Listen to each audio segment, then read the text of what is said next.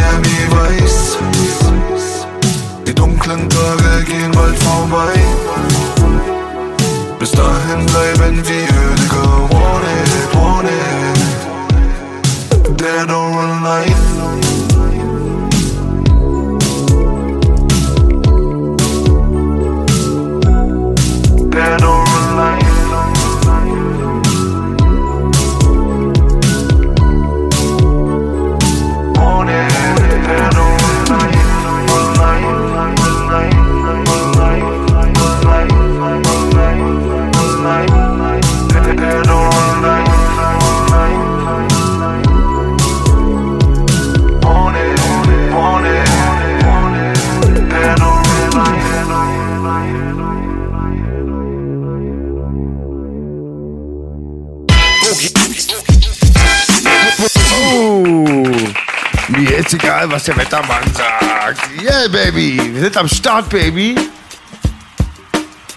Gegenüber Edmond von Ring Life.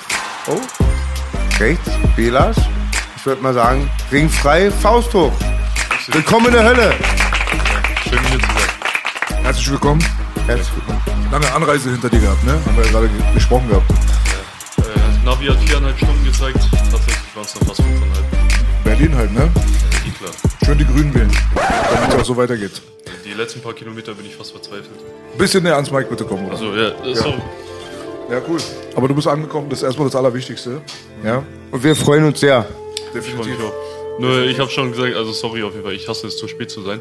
Ich hasse es generell auch, wenn jemand überhaupt zu spät kommt und wenn ich dann selber zu spät komme, das hasse ich erst recht. Lass La- uns niemals Freunde werden. La Langwitzer, La Langwitzer zu spät, kommt zu oder? früh bei ihrer Ollen und zu spät zum Date.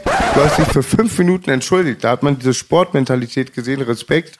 Und ich muss auch mal was sagen. Ich freue mich ja sehr. Wir hatten das ja gerade geklärt. Ich habe dir vor, deine, deine Sendung gibt es seit zweieinhalb Jahren. Habe ich das richtig auf dem Schirm? Äh, nein, seit zweieinhalb Jahren sind die Leute da ein bisschen mehr aufmerksam drauf geworden. Dann Entschuldigung, ich auch. Aber ich mache das jetzt fast seit vier Jahren. Ach, okay. Dann war ich auch einer von den Leuten und ich habe dir vor zweieinhalb Jahren geschrieben, schon, dass ich mich sehr freue. Ja, das habe ich mal sehr gerne geguckt, nach wie vor. Geil. Und wir haben heute auch immer eine Überraschung. Da hinten ist mein Patenkind. Ja. Den hat eigentlich noch nie ein Gast, Abulang Zonen, den hat noch nie ein Gast interessiert. Heute kommt Edmond und ringfrei. Der freut sich auch, dass du hier bist. Alle freuen sich, dass du da bist. Würde ich auch mal gern von mir erzählen. Geehrt, danke. Ja, aber das wurde auf jeden Fall Zeit. Ja, heute geht es wahrscheinlich sehr viel um Kampfsport, aber auch nicht nur. Also du hast ja auch selber eine persönliche, interessante Geschichte vorzuweisen, würde ich mal behaupten. Kann man mal mit den Leuten da draußen auch mal teilen. Ähm, bevor wir zu diesem offensichtlichen Thema kommen.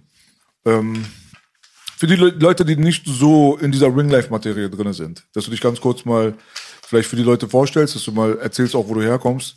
Und ähm, deine ersten paar Jahre, das kann ich ja schon mal anteasern, so Moderator-Style, ähm, die waren schon turbulent. Du bist von Location zu Location, hast eine Menge gesehen, eine Menge erlebt, verschiedene Länder, verschiedene Kulturen. Der Kontakt zu Kampfsport. Erzähl doch mal ein bisschen was. Ja, also erstmal, mein Name ist Edmond, für die Leute, die es nicht wissen. Äh, ich bin 92 in Armenien geboren. Ein schönes Land eigentlich, in einer schönen Stadt namens äh, Vanazor. Aber leider ist in Armenien ein sehr verarmtes Land mittlerweile. Ne? So damals hat es zur Sowjetunion gehört, da war alles noch in Ordnung, aber dann nach dem Bruch und äh, nach der Unabhängigkeit ist halt alles ein bisschen so den Berg ab runtergegangen. Und ich bin in einer sehr, also wirklich sehr, sehr armen Gegend aufgewachsen damals. Also so- man könnte das ein bisschen mit so Favelas vergleichen. Auch so Blechhütten in so einem äh, abgefuckten Dorf, ohne richtig fließend warmes Wasser, ohne Strom teilweise und so. Und ja, das Leben war halt ein bisschen ekelhaft damals. Aber weißt du, wenn du so ein Kind bist, du realisierst das gar nicht richtig. Du denkst, das ist komplett normal, ne? Und erst so über die Jahre, wenn du dann irgendwo anders hinkommst und dann siehst, wie die anderen leben, dann merkst du erstmal, wie, in was für einer Gegend du selber aufwächst. Äh, jedenfalls lief das Ganze dann so, dass meine Mutter mich dann irgendwann eingepackt hat und wir so nach, in die Richtung Russland gezogen sind. In der Hoffnung, so dass das Leben dort ein bisschen besser wird. Aber das ist nicht ein bisschen besser geworden da drüben. Da Durftet ihr nur nach Russland ziehen oder hättet ihr auch in ein anderes Land ziehen können? Äh, Wir hätten natürlich auch woanders hin, hinziehen können, aber meine Oma war damals äh, in Russland. Ne, also sind wir da hinterhergezogen. Damals auch mit meinem Vater. Aber Welches Jahr ist das so? boah, da war ich ungefähr so mit, mit knapp fünf oder so sind wir ausgezogen aus Armenien und dann war ich so zwei Jahre ungefähr in Russland. Aber ich war nicht nur in Russland, sondern überall gefühlt dort. Hatte aber so ein bisschen Hintergrund wegen meinem Vater damals, ja, dass wir so viel hin und her mussten. Und da habe ich dann meinen ersten Kontakt mit dem Kampfsport gehabt. Wie war denn damals so Russland und Armenien überhaupt politisch so? War das äh, trotz des Zerfalls, der, das müsste so Mitte der 90er bei dir gewesen sein, ne? Richtig. Du bist ja äh, bist 92 du bin ich 30 geworden. Jahre alt? Ich bin 30 geworden vor zwei Wochen. Ah, Gratulation Alles Gute. Danke, danke. Die Ja, große dann- drei. Das ist ja krass auf jeden Fall. Weil wie war denn da damals die Lage zwischen Armenien und Russland überhaupt? Eigentlich ganz entspannt. Äh, freundschaftliche Lage, ne? Natürlich, obwohl sich Armenien halt getrennt hat, aber haben sich ja damals nach dem Verfall sehr, sehr, sehr viele ja von Russland, sage ich mal, getrennt und sind unabhängig geworden. Die politische Lage, glaube ich, soweit ich das jetzt beurteilen kann, ich war da nie so großartig drin, ne? aber war ganz normal eigentlich, ja. Okay. Deswegen, also es gab auch keine Schwierigkeiten, dort auszuwandern oder darüber zu ziehen, gar keine Probleme. Ich habe halt nur gefragt, weil ich kenne die meisten von meinen Freunden, die Flüchtlinge waren, da sind die meisten halt immer in westliche Länder gezogen. Deswegen dachte ich, vielleicht da war kalter Armenien ist ein bisschen anders. äh, Die Fl- Fluchtphase, aber so sage ich mal, die Kriegs- und Fluchtphase und so weiter, das ist nicht Edmonds Jahrgang. Nein, nein, also das ist so viel früher gewesen. Äh, Bei uns im Iran, da wo ich gelebt habe, war alles voll mit Armeniern. Das waren so die, wir haben die aufgenommen, weißt du, nachdem äh, das dort heikel wurde, da kann sich jeder mal darüber informieren. Wirtschaftlich oder Krieg, Baby? Nee, damals war es was anderes. Damals war es Kriegs, Kriegsflüchtlinge. Die sind äh, vom Iran aber aufgenommen worden und äh, tatsächlich waren sehr viele meiner Nachbarn als Kind Armenier. Armin, Armik und wie die nicht alle hießen. War so. das ein Bürgerkrieg, Freunde, oder mit einem anderen Land? Es war mit einem anderen Land und da gab es dann auch, also heute, heute kann man drüber diskutieren, also Genozid nennt man das heutzutage noch. Ne? Das wollte ich gerade nämlich sagen. Armenien, weiß ich, meistens fällt es immer, wenn man, wenn viele Politiker drüber schreiten, Ja, ob man genau. ein Genozid als Genozid anerkennt. Richtig, genau. Ich wollte jetzt nur wissen, in den 90er Jahren, welchen, welche Regierung, hat- welchen Land hat dein Land Krieg geführt? Den 90er mit keinem. Oder mit dem, was- wo, wo ihr bei B. Ja, also der wirklich große Kon Konflikt war damals mit Türkei. Mit Türkei. Ja, ja. Also das aber ist wirklich schon länger her jetzt. Dieser große Konflikt ist lange her. Auf jeden Fall. Aber es war halt lustig anzusehen, auf jeden Fall, dass die, also wir hatten äh, immer sehr viel, also wir hatten immer einen guten Kontakt zur armenischen Community und die armenische Community im Iran war irgendwie sehr ähm, kunstorientiert, lustigerweise. Die haben sehr viel getanzt, weißt du so? Ja, gut, das gehört zur Kultur dazu. Breakdance aber. Breakdance? Ja, unsere, unsere Breakdancer im Iran waren fast alles Armenier. So, das die haben damals Adidas-Hosen angehabt und hatten so den Jufro, wie man ihn nennt, eigentlich normalerweise den Afro, den Weiße haben. Und äh, die haben halt so einfach ja, so Pappe auf dem Boden gehabt und haben dann Kopfdrehung gemacht und so weiter. Unsere ganze Nachbarschaft war voll mit den Boys. So. Ich schick dir den Link, du lachst dich tot, Bruder. So eine ganz typische orientalische Wohnung, alle sitzen auf dem Boden meines Erachtens und so ein Atze voll so amerikanisch angezogen, übertrieben und breakt sich einen ab. Habe ich noch nie, also ich glaube, ich habe noch nie einen armenischen Breakdancer gesehen, aber den Clip schaue ich mir gerne an. Zeigen wir den nächsten Real Talk, wenn Abu Langwitz und Echo da sind, da machen wir manchmal Reaction. Geil, mach. Ne, weiter im Programm, Bruder. Da bist du da in Russland angekommen. Ja, genau, ich bin in Russland angekommen und da bin ich dann auch in die, ähm, in die Schule gekommen, in die erste Klasse. Und da, äh, bei mir war das Problem halt damals, ich hatte so einen sehr großen Mobbing-Hintergrund. Ne? Dadurch, dass ich halt immer wieder äh, umgezogen bin, habe ich nie feste Freunde irgendwo gehabt. War halt immer der neue Typ. Ich konnte Russisch noch nicht so richtig. Ne? Ich habe das noch nicht alles richtig verstanden. Und immer wenn du der neue Typ irgendwo bist, kommen die Leute und versuchen dich halt irgendwie ein bisschen zu ärgern. Ne? Und das war bei mir dann so der Hintergrund. Und da hatte ich ein paar ältere Jungs aus der, aus der anderen Klasse, die mich dann halt immer ein bisschen schikaniert haben. Zu dritt immer, ne? Und ich habe mir das eine Weile echt gefallen lassen, weil ich hatte echt, ich sag dir ganz ehrlich, damals hatte ich voll Angst vor denen. Die waren älter, die waren zu dritt und so. Und ich dachte mir, was soll ich denn großartig gegen die machen? So, jede, wirklich jeden Tag nach der Schule haben die mich aufgegriffen, haben mich äh, geärgert, haben mich verprügelt. Und das ging dann immer so weit, ich bin nach Hause gegangen und mein Vater hat mich dann immer gefragt, so was passiert, warum hast du schon wieder Kratzer, blaues Auge, hier irgendwie Schürfwunden und so, bist dreckig. Und ich wollte damals aber nie so eine, also ich war halt ein bisschen, sag ich mal, feige, aber ich wollte nicht ein Snitch sein, ne? Und mich dann von meinem Vater sagen so, ja, ey, die haben mich verprügelt und so. Da war ich zu stolz dafür halt. Ich war zwar ein bisschen feige, aber ich war zu stolz, ne? Und eines Tages ist es dann aber komplett eskaliert, da haben die mich nach der Schule wirklich, es hat an dem Tag komplett geregnet. Und der, in, in Russland sind Badewannen große Schlaglöcher in der Straße, ne? Und da haben die mich halt voll in diesen Matsch da reingeklatscht. Ich bin zurückgekommen, ich so aus wie so, als wäre ich durch den Sumpf äh, spaziert. Und da hat mein Vater dann gesagt, so, ja, jetzt gibt's nichts mehr, ne? Keine, kein Geblabber mehr von dir. Also entweder du gehst jetzt raus und kümmerst dich um diese Jungs, oder du kriegst von mir Schläge. So, und dann setzt du dich halt mal hin. Ich war da so knapp sechs, sechseinhalb Jahre alt. Und dann sitzt, sitzt du halt so draußen und üb- überlegst über dein ganzes Leben. So, du bist sechseinhalb Jahre. Dein Vater hat dir gerade gesagt, dass er dir eine auf, auf die Schnauze haut, wenn du dich jetzt nicht um die Jungs da kümmerst, ne? Aber ich hatte zwar miese Panik vor den Jungs, aber ich hatte noch viel, viel, viel, viel, viel, viel mehr Angst vor meinem Vater. So, da habe ich halt gesagt, okay, Eier in die Hand. Ich bin da hingegangen, wo die Jungs immer am Abhängen waren. Das ist eine, eine Gegend gewesen. noch oder am nächsten Sofort, sofort. Diese- Also du musst dir wirklich, ich hatte so eine kurze Midlife-Crisis, ne? So eine Early Midlife-Crisis. Ich saß da halt da wirklich auf der Treppe vom Zuhause und dann habe ich überlegt, was ich machen soll. Dann habe ich den Entschluss getroffen, ich gehe da jetzt hin und ich mache das Ding halt. Egal, ob ich aufs Maul bekomme, aber von meinem Vater kassiere ich safe keine. Und dann, in, in, in Russland sind auch überall Baustellen und alles mögliche, ne? Und dann habe ich mir so einen richtig großen Holzblock genommen, bin da hingegangen, habe dem ersten das eine auf den Hinterkopf gebrettert. Der hat geheult, die anderen beiden sind weggerannt. Das war so der Moment, wo ich das erste Mal mich so gegen, gegen äh, so Bullies, also gegen Mobber gewehrt habe. Und da hat es dann auch so richtig angefangen. Mein Vater hat mich dann direkt am nächsten Tag gepackt, hat mich in Kampfsportverein, damals Kickboxen gesteckt. Und das war so der Moment, wo ich dann das erste Mal richtig mit Kampfsport in Kontakt gekommen bin.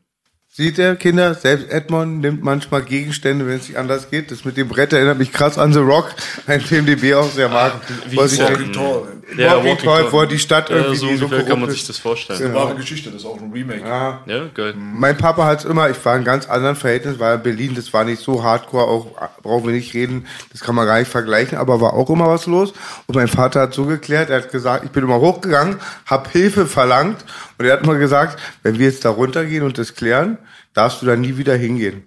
Aber deine Geschichte ist sehr interessant, Edmund. Gewalt ist keine Lösung, wie man merkt. Ja. Also das ist schon dann jetzt äh, ein bisschen ein heikles Thema, denn jetzt auf einmal merkt man die Sache jetzt nicht so schwarz-weiß zu betrachten. Wenn in dem Augenblick bei dir dein Gewaltakt, sage ich mal, dazu gebracht, äh, dich dazu gebracht hat, so ein Selbstwertgefühl zu entwickeln und vielleicht auch in Zukunft nicht mehr aufs Maul zu bekommen, da würde jetzt der Otto normal deutsche Pädagoge natürlich sagen, so handelt man Scheiße nicht als sechs, siebenjähriger. So. Also ich hatte gar keine andere Möglichkeit. Weil Die wird ja nicht eine andere Möglichkeit gegeben. Also entweder wirst du ein Opfer, ne? Und es wird ja nicht besser, wenn du ein, einmal dich äh, opfern lässt. Es ist ja nicht so, okay, ich lasse mich heute opfern, morgen haben die vielleicht keinen Bock mehr. Nein. Wenn die einmal merken, dass sie dich haben, dann wird es immer schlimmer. Das hat ja auch damals so angefangen, so mit, ey, hier ein bisschen rumgeschubst. Ne? Dann sind die gekommen, haben die irgendwie ins Gesicht geklatscht oder so. Dann haben die angefangen, dich äh, wirklich mit mehreren Leuten zu schikanieren, dann geschlagen und dann richtig verprügelt und so. Das eskaliert ja immer weiter. Umso ne? mehr man zulässt, umso schlimmer wird es. Und Richtig. dieses Verhalten kann man nur stoppen, wenn man selber Gewalt einbringt. Ja, und das Schlimme ist dieses, die Geschichten von nicht auf den Boden treten. Was machst du, wenn drei Leute dich angreifen? Du bist alleine, hast das Glück von Gott, dass drei auf dem Boden liegen. Ich sorge dafür, dass sie auf dem Boden bleiben. Und dieses keine Gewalt ist meistens von Leuten, die entweder nicht die Eier haben, das selber zu machen und sich dann das gut reden, oder die sind in Zonen, wo so eine Blase erschaffen wird, dass das angeblich nicht ist. Ja, davon war Deutschland voll auch immer in der Blase so. Bei uns ist alles gut und woanders ja und keine Gewalt ist echt ein dummer Spruch, weil Gewalt gehört zu der Menschheit, da es die Menschheit gibt. Leider, aber es ist so. Jetzt will ich ja wissen, wie die Typen aussahen. Danach oder davor? Danach natürlich. Danach, ja. Der eine hatte eine dicke Beule am Hinterkopf. Also ich brauche das jetzt nicht so aufzuspielen, als wäre ich da wie, äh, wie The Rock in dem Film reingegangen, hätte alle die ganze Bar auseinandergenommen oder so. Ich bin hin, hab den einen eine gegen den Hinterkopf gezogen, die anderen sind weggerannt.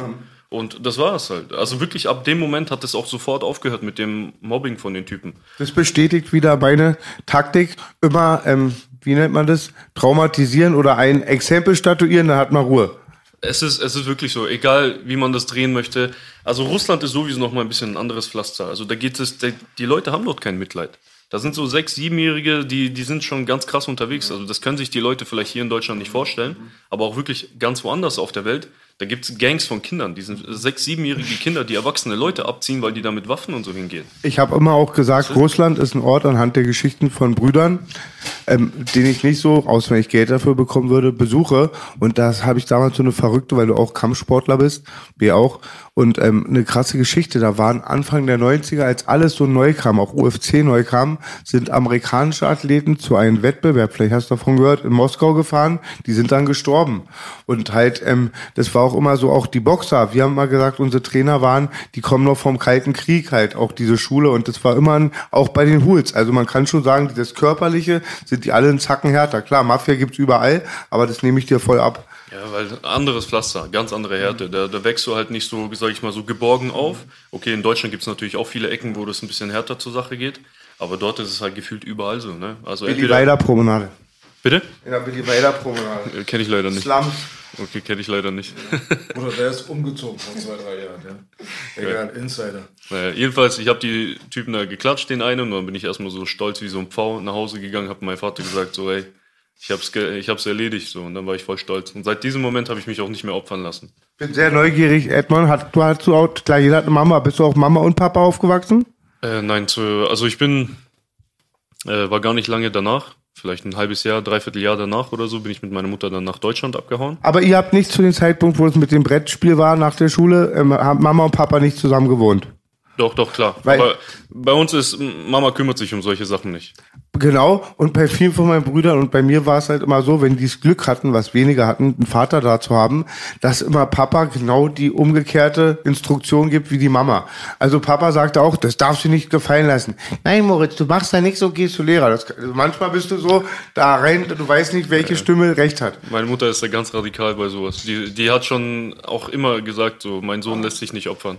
Gut, gut, Äh, Meine Mutter ist da richtig stabil, wirklich. Aber das hat sie, glaube ich, auch von meinem Vater auch ein bisschen. Aber da, nee, ich bin mit, äh, im Haushalt von Mama und Papa aufgewachsen, bis ich so ungefähr sieben, siebeneinhalb war. Und dann sind wir weg vom Papa nach äh, Deutschland. Danke. Ich glaube, in Deutschland hat es auch viel mit der Situation nach dem Krieg, mit der Erziehung zu tun. Dieses Anti-Gewalt und hat viel zu tun, aber weiter über Boxen bitte. Ja, äh, Naja, beim Boxen sind wir jetzt nicht. Du bist Noch- jetzt gerade Du bist gerade in Deutschland angekommen. Dann äh, klassisch Asylantenheim, habe ich gehört, ne? also wir sind erstmal gar nicht klassisch nach Deutschland gekommen, sondern wir sind in so einem Zweidecker Touristenbus nach äh, Deutschland gekommen, was eigentlich nur so eine Tourismustour war. Ne? Aber wir sind halt einfach ausgestiegen und sind abgehauen, sind hier geblieben. Da haben wir uns quasi bei, damals war das mein, ähm, meine Tante hat, in, ich glaube, das war in Münster. Wenn ich mich nicht täusche, in Münster, glaube ich, haben die in so einem Asylheim gelebt. Und da sind wir undercover bei denen erstmal eingezogen. Haben da, glaube ich, zu siebt oder ich weiß nicht, wie viele Leute wir waren in so einem Asylheimzimmer gelebt. Bis sie dann irgendwann uns auf die Schliche gekommen sind und gesagt haben, so, ihr müsst jetzt hier abhauen. Dann sind wir danach zu irgendwie so einer Freundin von meiner Mutter, glaube ich, nach Nürnberg war das. Ich habe das, das, diesen Teil habe ich gar nicht mehr so genau im Kopf. Jedenfalls ist das alles so abgelaufen, dass wir von einem Asylheim hin und her sind, bis wir dann, weil wir waren ja illegal da, wir hatten ja keine Papiere, eigentlich gar keine Genehmigung da zu bleiben, ne? Und irgendwann war das dann so, dass wir ganz offiziell in dieses große Asylheim gekommen sind, und zwar in Zirndorf. Das äh, sieht aus wie ein Knast, also wirklich Stacheldraht oben an den Mauern, so drei Meter hohe Mauern, ein reiner Knast. Und da ging es dann halt so ab, du musst jede Woche, ich glaube Dienstag war das, gibt es ein schwarzes Brett. Und auf diesem schwarzen Brett werden immer die ganzen Namen aufsortiert von den Leuten, die abgeschoben werden. Bedeutet also wirklich, jede, jeden Dienstag oder jeden Montag war das, gehst du da hin und hoffst halt, dass da nicht gleich dein Name steht, weil sonst weißt du, du gehst zurück in das Zimmer, packst deine Sachen und ab zurück in, äh, in die Heimat, sage ich mal. Ne? Und wir hatten damals ein bisschen Glück im Unglück, weil meine Mutter hat so einen Routine-Arzt-Check gemacht, ne? oder musste ja normalerweise immer machen, wenn du hierher kommst, Impfungen und das alles hin und her. Und da haben, damals haben die dann festgestellt, dass meine Mutter schon recht fortgeschritten Tuberkulose hatte, wovon sie halt, wovon wir gar nichts wussten. Und es war dann damals so, dass sie sofort ins Krankenhaus eingeliefert werden musste und ich musste von ihr getrennt werden und mich hat man dann direkt ins Kinderheim gesteckt. So. Und ich glaube, meine Mutter war dann so fast vier Monate dort in Behandlung.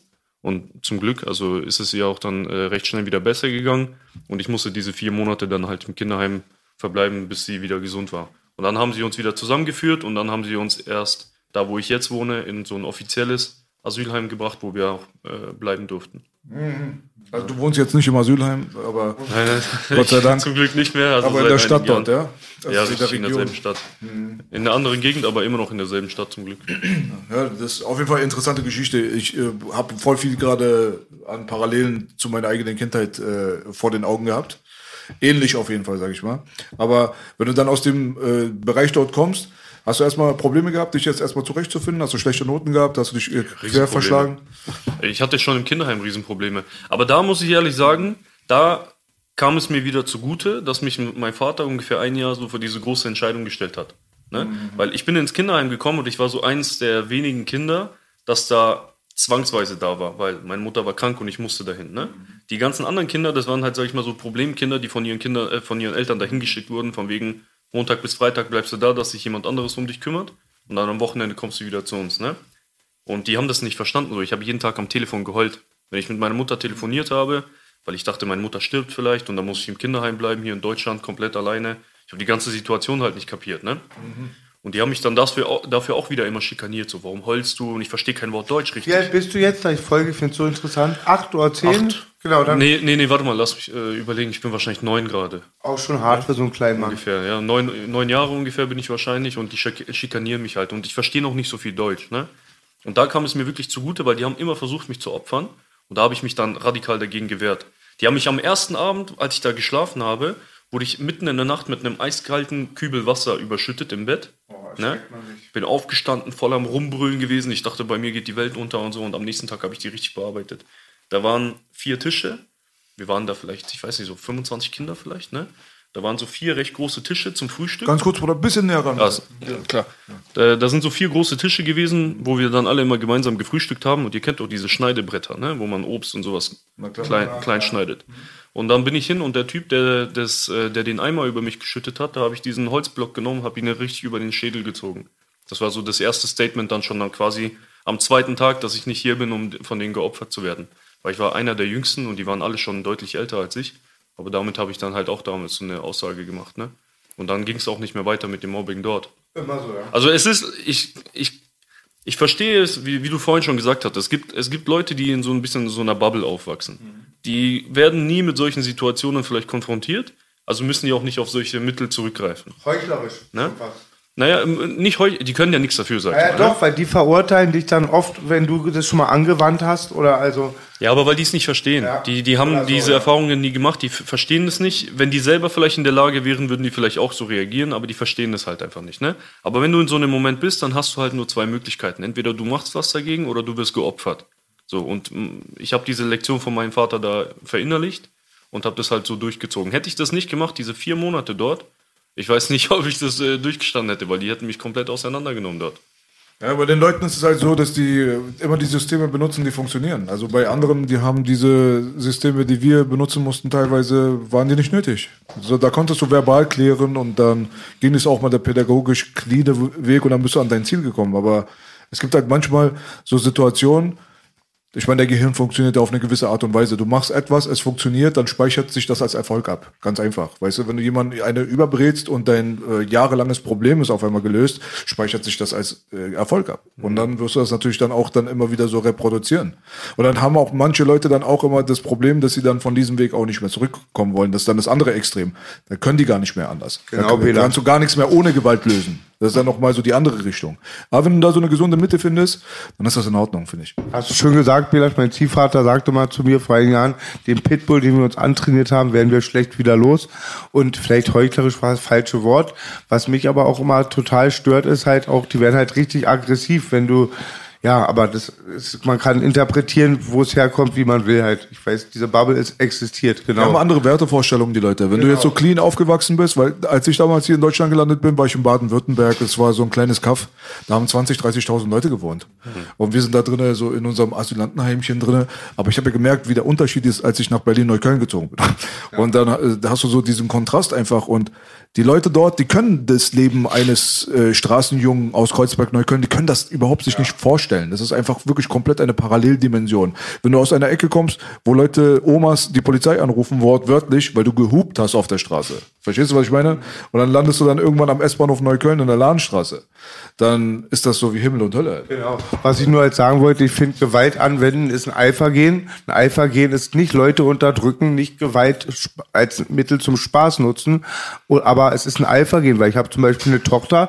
Das Wichtigste wäre mir, dass der Typ, wenn jemand ins Haus kommt, ähm, einfach sie auch verteidigt. Also genau, wollte ich einfach mal sagen, dass das schon eine Stärke ist, einfach die auch manchen abtrainiert wird. Das, ist, eine arabische Eigenschaft zum Beispiel. Danach wird no normalerweise bei Arabern zum Beispiel sehr stark geguckt, wenn sie zum Beispiel ihre Töchter auch vermählen.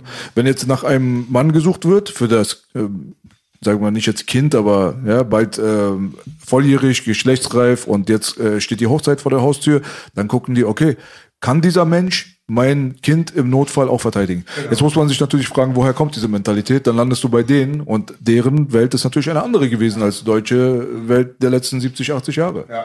Das ist immer so eine Kulturfrage auch so ein bisschen. Weißt du, die Sachen, über die man sich hier aufregt, da, wie du gerade gesagt hast, in, in Russland ruft keiner Carsten Stahl an. bei Mobbing. Bester Spruch, Baby. Und ich wollte sagen, das heißt wieder, was Abo Langwitz sagt, wir haben uns halt aus allen Kulturen das Beste rausgesucht.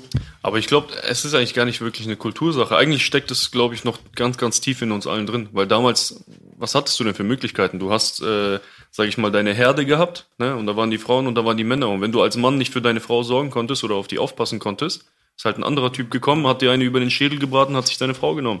Also vor Das ist sehr lange her. sehr, sehr lange her. Aber ich, äh, Evolution, weißt du, so schnell kriegst du es nicht aus dem System Es raus. gibt halt so gewisse Bereiche auf dieser Welt, da ist es halt wirklich gar nicht nötig und da sieht man es auch gar nicht. Weißt du so, es, ist, gibt wirklich sehr, sehr gediegene, grüne, softe, sanfte Bereiche auf dieser Erde, wo die Leute wirklich noch nie irgendeine Schlägerei gehabt haben. Da musst du schon mit der Lupe suchen, dass einer mal einen körperlichen Konflikt gehabt hat.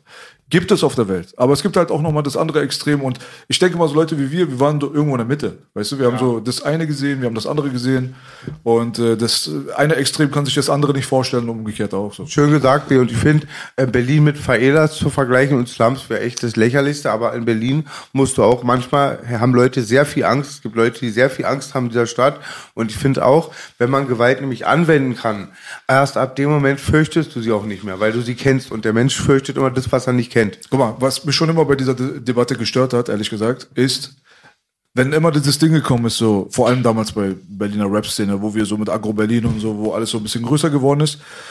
Wir waren ja immer so das schwarze Entlein, davor war immer dieser Müsli-Rap in und dann kamen die Berliner und haben mal so richtig reingeschissen. Und äh, dann haben sie gesagt immer, ja, was machen die denn auf Gangster und auf Ghetto und keine Ahnung was und so. Wir sind hier in Deutschland, wir sind in Deutschland.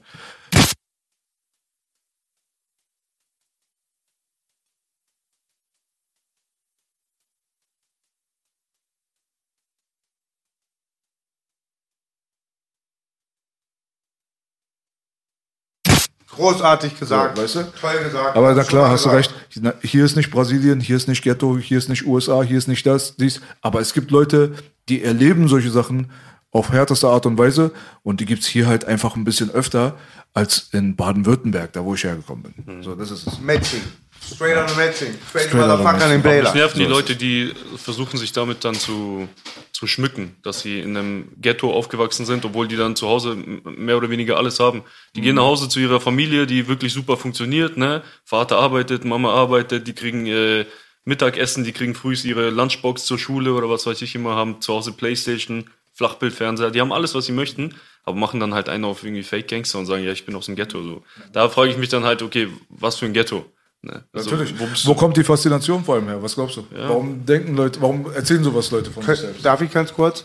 Bei vielen Leuten, weil ich bin so ein Fall, hab, ähm, ich wollte auch immer davon weg, ja, also ich war davon, wollte immer davon weg, von so einem Scheiß und war immer sehr dankbar, aber zum Beispiel auch, bei vielen ist diese Gewaltsache auch, weil ich hatte auch, bis ich meine Eltern verlassen hatte, immer einen vollen Kühlschrank, gute Anziehsachen, wir sind auch einmal im Jahr verreist, schon bürgerlich würdest du sagen, wir haben mal zu unserer Mutter gesagt, wir sind arm, aber sie hat gesagt, nein, ihr seid reich, weil sie war Flüchtling, sie sieht's mit deinen Augen. Aber viel ist auch Identität, das darf man nicht vermischen. Also ganz viel ist Leute, die irgendwie ähm, mit ihrer Kultur Probleme haben, mit der Familie, da sind Probleme, manchmal auch nicht nur finanzielle, sondern die suchen sich über die Gewalt halt. Bei uns war das auch ein bisschen die Anerkennung zu bekommen, muss man ganz ehrlich sagen.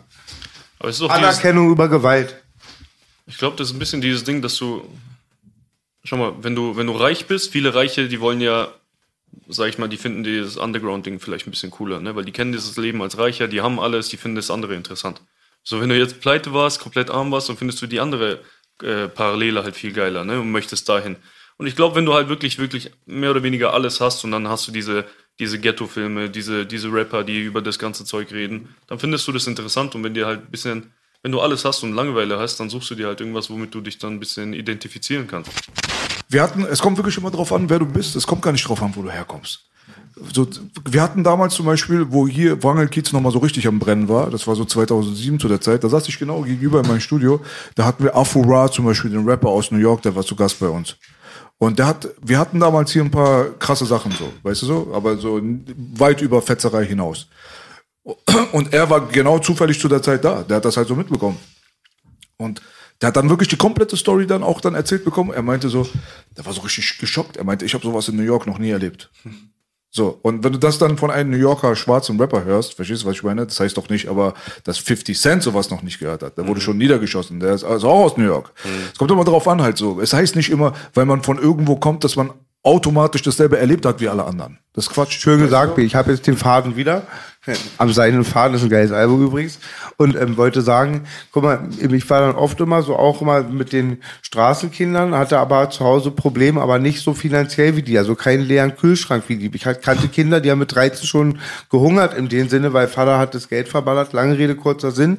Ich, ich sag dir aber, Kinder in Deutschland, die wirklich reich sind, wachsen nicht mit dir auf. Die sind auf elitären Schulen. Das ist anders, ja. Verstehst? Die sind verwöhnt. Aber das Reich ist einfach auch, wenn du auch das Fundament ein ganz anderes, ganz anderen Bereich, Privatschulen, die verreisen dreimal im Jahr. Deswegen sind diese Haushalte auch oft so beruhigt, weil das eine riesige beruhigende Wirkung macht, wenn Familien dreimal im Jahr an irgendeinen Ort kommen, wo die Probleme mal von außen betrachtet werden. Aber auch da müsste ich mal ganz kurz, nur ganz kurz widersprechen. Ich kenne auch Leute, die haben eine Menge Geld in der Tasche und die gehen sehr gut mit den Kindern um. Es, Nein, 100 Pro. also so, dass die verwöhnt sind und so weiter. Es gibt auch Leute, die sind in guten Haushalten aufgewachsen und die haben sehr gute Werte und alles. Das kommt Aber immer drauf an. Genau, weißt du? Baby. Aber würdest du sagen, richtig so, auf so einer Schule, wie du hier in Kreuzberg warst, schickt einer richtig reicher sein Kind? Von der heutigen Zeit vielleicht auch oder früher? Alhamdulillah, nein. Meine, genau, das meinte ich nur. Egal, kommen wir weiter äh, Ganz Thema. Gedache, noch eins wollte ich sagen. Abu Langwitz hat mal gesagt, als sie mich verhaftet haben, verhaftet Boogie, er hat kein Alibi, er ist kein Scheidungskind. Da hat er leider recht gehabt. Ja, Mann. Krasse Ähm, Geschichte, sehr interessant. Du bist in äh, Nürnberg dann angekommen, ne? War das Nürnberg? Habe ich das richtig im Sinn? Erst waren wir in Nürnberg und dann sind wir dieses Asylheim, wo wir dann wirklich untergekommen sind, das war dann in Erlangen. Das ist eine kleinere Stadt direkt nebendran. Nebendran, okay, alles Und da hat es dann auch wirklich angefangen, mal ein bisschen ruhiger zu werden, die, ganze, die ganze Phase dann. Aber du hast ja gesagt, du, hast, du konntest dich trotzdem nicht so besonders gut integrieren. Du warst so ein Problemkind, traumatisiert wahrscheinlich Ja, ein bisschen. Ne? Die Mentalität hier in Deutschland einfach, wie gesagt, ich hatte diesen Gewalthintergrund ein bisschen mehr, ne? Und äh, das hat auch sofort weiter, äh, also so ging es auch sofort weiter in der Schule dann. Ich habe mich immer wieder geprügelt mit anderen Kindern oder mit den Älteren vor allem, weil ich war immer, ich war nie derjenige, der irgendwie den Ärger angefangen hat. Aber ich habe dann gesehen, ich habe mich schnell mit ein paar Leuten angefreundet, ne? Und dann habe ich gemerkt, dass sie zum Beispiel diejenigen waren, die schikaniert wurden von anderen. Und ich habe mich da selbst wieder drin gesehen. Das waren halt so kleine deutsche Jungs, die hatten noch nie mit sowas Kontakt. Die wussten gar nicht, wie man sich äh, verteidigt oder wehrt. Und ich hatte da halt schon ein bisschen diesen Kickbox-Hintergrund, ne? Den Hintergrund von äh, Russland, dass ich mich schon ein paar Mal geprügelt habe.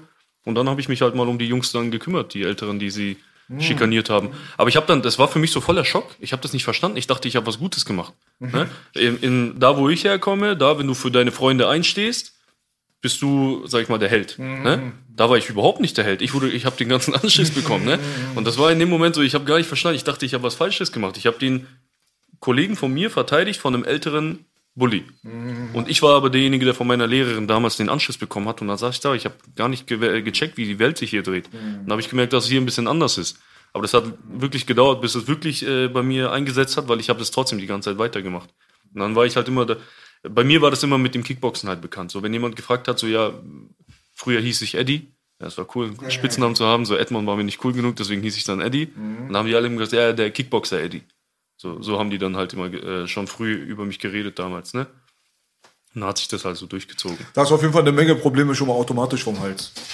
Das ist das Beste. Darum empfehle ich auch immer, früh mit Kampfsport zu starten. Weil alleine diese Aura, dass die Leute wissen, so, oh, der macht was, ne? Der ist ein Boxer, der ist Kickboxer oder so. Die Leute wissen, okay, der könnte was drauf haben. Auch wenn du wirklich nur dreimal beim Probetraining warst. Aber dann die Leute denken so, okay, der macht ein paar Mal Kickboxen, der kann sich wehren. Jeder kennt die Pumper mit einem Tap-Out-T-Shirt. Es ist, es ist so, das verschafft, das äh, nimmt dir sehr, sehr viele Probleme weg und sehr viele Konfliktsituationen, weil die Leute sich denken so, ja, okay, gar keinen Bock bei dem anzuecken, weil kann sein, dass er ja krasser ist als ich. Das ist auch ein sehr interessantes Thema, da können wir mal gerne bleiben. Weil äh, natürlich jetzt hat das auch damit zu tun, was wir gerade geredet haben. Deutschland hat halt einfach eine sehr eigene Pädagogik, ähm, wie nennt man das, Philosophie. Aber Kampfsport an und für sich, zu dem Zeitpunkt, wo wir noch ein bisschen jünger waren, das war ja auch so ein bisschen War ein schwieriges Thema für Kinder. Also es gab sehr, sehr viele, die gesagt haben, das ist überhaupt nichts für Kinder. Das können die überhaupt nicht verstehen, dass ein Kind zum Kampfsport gebracht wird. Jetzt heutzutage hat sich das ein bisschen relativiert, relativiert äh, durch UFC, bla bla bla. Ist einfach international ein bisschen populärer geworden und so weiter. Aber früher hast du mal eine Judo-AG gehabt in der Schule. Und dann gab es dann wirklich viel Talk immer von den Eltern, von Lehrern und so weiter, wenn die gehört haben, ein Kind ist im Kampfsport und so. Was sind deiner Meinung nach, erstens mal, was ist deine Perspektive? Du wirst wahrscheinlich eine andere Perspektive drauf haben. Was sind denn die Vorteile? Die Vorteile, äh, definitiv Selbstwertgefühl. Du baust durch den Kampfsport eine, ein extremes Selbstwertgefühl auf und nicht, nicht nur das, sondern auch Disziplin. Ähm, Respekt, ganz groß. Ne, weil wenn du jedes Mal in dieser Situation bist, du lernst äh, durch den Kampfsport Leute aus verschiedensten Kulturen kennen, ne? groß, klein, dick, dünn, alles Mögliche. Und du merkst aber, dass du, wenn du mit denen im Ring bist oder mit denen beim Training bist, wie korrekt jeder ist. Ne? Du fängst an, die Leute zu respektieren, egal wie der ausschaut, egal was sein Hintergrund ist. Und das ist, und auch die Tatsache, dass du ab und zu mal selber einen aufs Maul bekommst, dann merkst du, welche große Rolle zum Beispiel ein respektvoller Umgang mit anderen Leuten spielt. Ne? Wenn du Kampfsportler bist, normalerweise, natürlich gibt es immer die paar schwarzen Schafe, ne? aber wenn du Kampfsportler bist, meistens sind das die respektvollsten Menschen, weil die wissen, okay, wenn ich jetzt dem Typen gegenüber frech bin, ist die Konsequenz, dass ich ein paar, Mal vielleicht eine auf die Nase bekomme. Und das willst du halt einfach nicht. Ne? Aber bei mir war das damals auch so, also tatsächlich, als ich nach Deutschland gekommen bin, hatte ich hier große Schwierigkeiten mit dem Kampfsport weiterzumachen. Weil ich habe keinen Club gefunden, der mich so jung annehmen wollte. Ach, wirklich? Ja, also ich war ja da, wie gesagt, neun Jahre alt ungefähr. Und dann habe ich versucht, sofort mit dem Kickboxen weiterzumachen hier. Aber die haben damals nur erwachsene Männer mit 30 plus oder so gehabt. Und die haben gesagt, pass auf, Junge, wir können dir kein Training hier anbieten, weil wir haben keinen Trainingspartner für dich. Also entweder findest du jemanden oder du wartest, bis du noch ein bisschen älter bist. So, ich dachte mir, ja, easy. Äh, Ich bin in die Schule, habe meinen Kollegen da gesagt, so, ey Jungs, ab geht's, wer will mit mir Kickboxen trainieren? Und die, also die Eltern waren schockiert. Ne? So, Nein, mein Junge, geh viel lieber Fußball spielen. Und so ging das dann halt, dass ich äh, niemanden gefunden habe, der Bock drauf hatte, da mit mir hinzugehen. Also war Kampfsport erstmal auf, dann bin ich zum Schwimmen gegangen. Es wurde ganz krass bekämpft in der Mitte der 90er. Ich kann mich erinnern, wir hatten dann auch im Verein, ähm, in Neukölln haben wir auch dann ähm, Football gespielt, also in Rudo. Und dann durften wir nur noch Tackle-Football spielen, weil man konnte sich nicht mehr richtig umhauen wie die Großen. Und zur gleichen Zeit gab es Demonstrationen. Wie heißt es, wenn man so Listen macht? Ähm, Petitionen? Petitionen, Viele ja. unterschreiben, dass in Brandenburg, ich werde es nie vergessen, weil wir haben das in unserem Kraftsportstudio promotet, die Veranstaltung, hat die CDU eine Petition unterschrieben, dass so eine Veranstaltung verboten gehört, wenn sich Leute zu Hackfleisch tragen. Und es war sehr verpönt und mein Sportstudio zum Beispiel war eins der wenigen, wo ähm, Kampfsportler toleriert wurden. Und man auch damals bei McFit durftest du kein Pratzentraining machen. Ich, ich verstehe Dummheit der Leute kennt keine Grenzen. Aber das ist halt so ein Kulturding. Bei uns ist Kampfsport in der Kultur mit integriert. Ne? Da bist du von früh an, fängst du an, Boxen, Kickboxen, Ringen, ne? ganz besonders auch. Solche Sachen sind ganz normal. Aber ich denke, das ist halt auch wegen diesem ganz besonders, wegen diesem Gewalthintergrund bei uns. Weil das alles nicht so strukturiert ist. Die wissen, okay, mein Junge, der wird irgendwann früher oder später an solche Probleme geraten und er muss lernen, wie es ist, sich zu verteidigen. Deswegen ist Kampfsport bei uns dann halt auch so groß.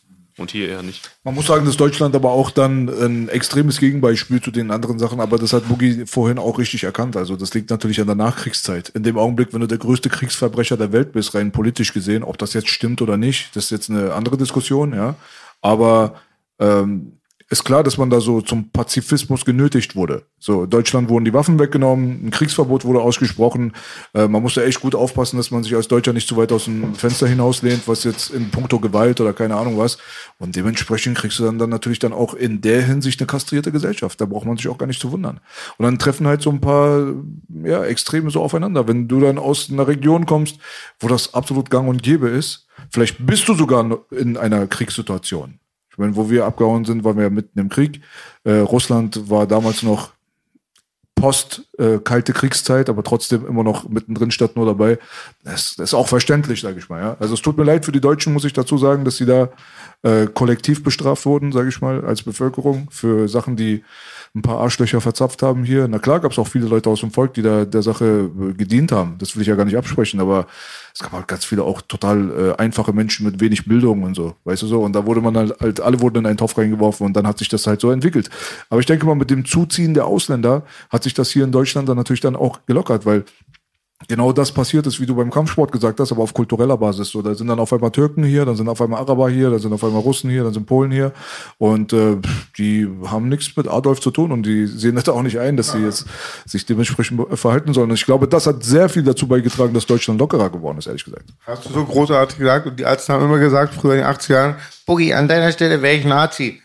Nein, und ich finde, das, um auch mal darauf einzugehen, ich finde halt immer grausam so das Wort Tätervolk, Opfervolk, was sind alles Völker, meistens bevor die anderen Länder unter den Leuten leiden, unter den Führern, leidet das Volk. Peace in the Middle East. Ich bin, ich bin eh komplett gegen dieses Thema, dass man die Deutschen so extrem, also heute für das verantwortlich macht, was damals passiert ist. Weil ich meine, es lebt eh fast keiner mehr von denen, die es damals gemacht haben. Grausam. Ne? Und äh, dass man jetzt, weiß nicht, 70 Jahre später, 80 Jahre später gefühlt, ne, immer noch, äh, dass die Jugendlichen durch die Gegend laufen und nicht mal deutsche Flagge zeigen können, weil sie Angst davor haben müssen, irgendwie von anderen Deutschen meistens ja sogar, ne? nicht von den Ausländern, von anderen Deutschen dann meistens irgendwie so als Nazis oder so abgestempelt zu werden. Ich finde das voll lächerlich. Jetzt verbieten uns auch noch unsere Sprache. Und Winnetou wird auch verboten. Es geht bergab. Das, das darf natürlich nicht passieren, Winnetou. Ja, Mann. Kommen wir zurück zu äh, deiner Story. Da bist du hier gelandet erstmal. Äh, wann hast du den Punkt gehabt, wo du eigentlich so ein bisschen so aus diesem Trauma-Ding rausgebrochen bist, wo das mit den Schlägereien ein bisschen weniger geworden ist, wo du dich so ein bisschen besser integriert gefühlt hast, vielleicht von dir selber aus, nicht integriert im politischen Sinne, sondern dass man da halt endlich mal so ein bisschen so auflockert. Also ich kann mich an meine Zeit auch erinnern, wo ich dann irgendwann mal dann auch mal die Kurve bekommen habe, hatte auch damit zu tun, in die richtige Schule gekommen zu sein, den richtigen Lehrer mal abbekommen zu haben, bisschen Anerkennung zu bekommen. Alles flacht mal so ein bisschen ab, wenn man in die Normalität kommt. Gab es diesen Punkt so für dich auch? Ja, aber nur eine kurze Weile. Äh, Das Ding war tatsächlich, also ich bin gar nicht so dumm, wie viele, Leu- viele Leute denken. Äh, Ich bin direkt nach der Grundschule, also ich konnte ja kein Wort Deutsch, ich bin hier in die zweite Klasse gekommen und dann bin ich dann direkt durch die Grundschule ins Gymnasium gekommen. Ne, Also ich habe ich hab mir echt Mühe gegeben, hier äh, Anschluss zu finden, die Sprache zu lernen und es hat auch wirklich gut geklappt und ich... Außerdem schlauer kann sich dumm stellen. Umgekehrt geht nicht. Ja, genau. Und ich habe ganz gut den Anschluss dann gefunden, bin dann ins Gymnasium gekommen, aber da ging es eigentlich sofort weiter. Da wurde ich auf einmal von den Gymnasiumkindern geopfert, weil ich war der, ich war der Ausländer, ne, der irgendwie. Klamotten bestimmt und so, war? Bitte? Oder? Weil du nicht so magst. Ja, ich, ne, weißt ja, du, die haben einen anderen Status, die kommen mit ihren schönen Fahrrädern oder werden von ihren Eltern in die Schule gebracht. Du kommst da halt mit deinen abgefuckten Klamotten dahin. Elitäre, die Arbeiterlieder singen, habe ich mal gehört.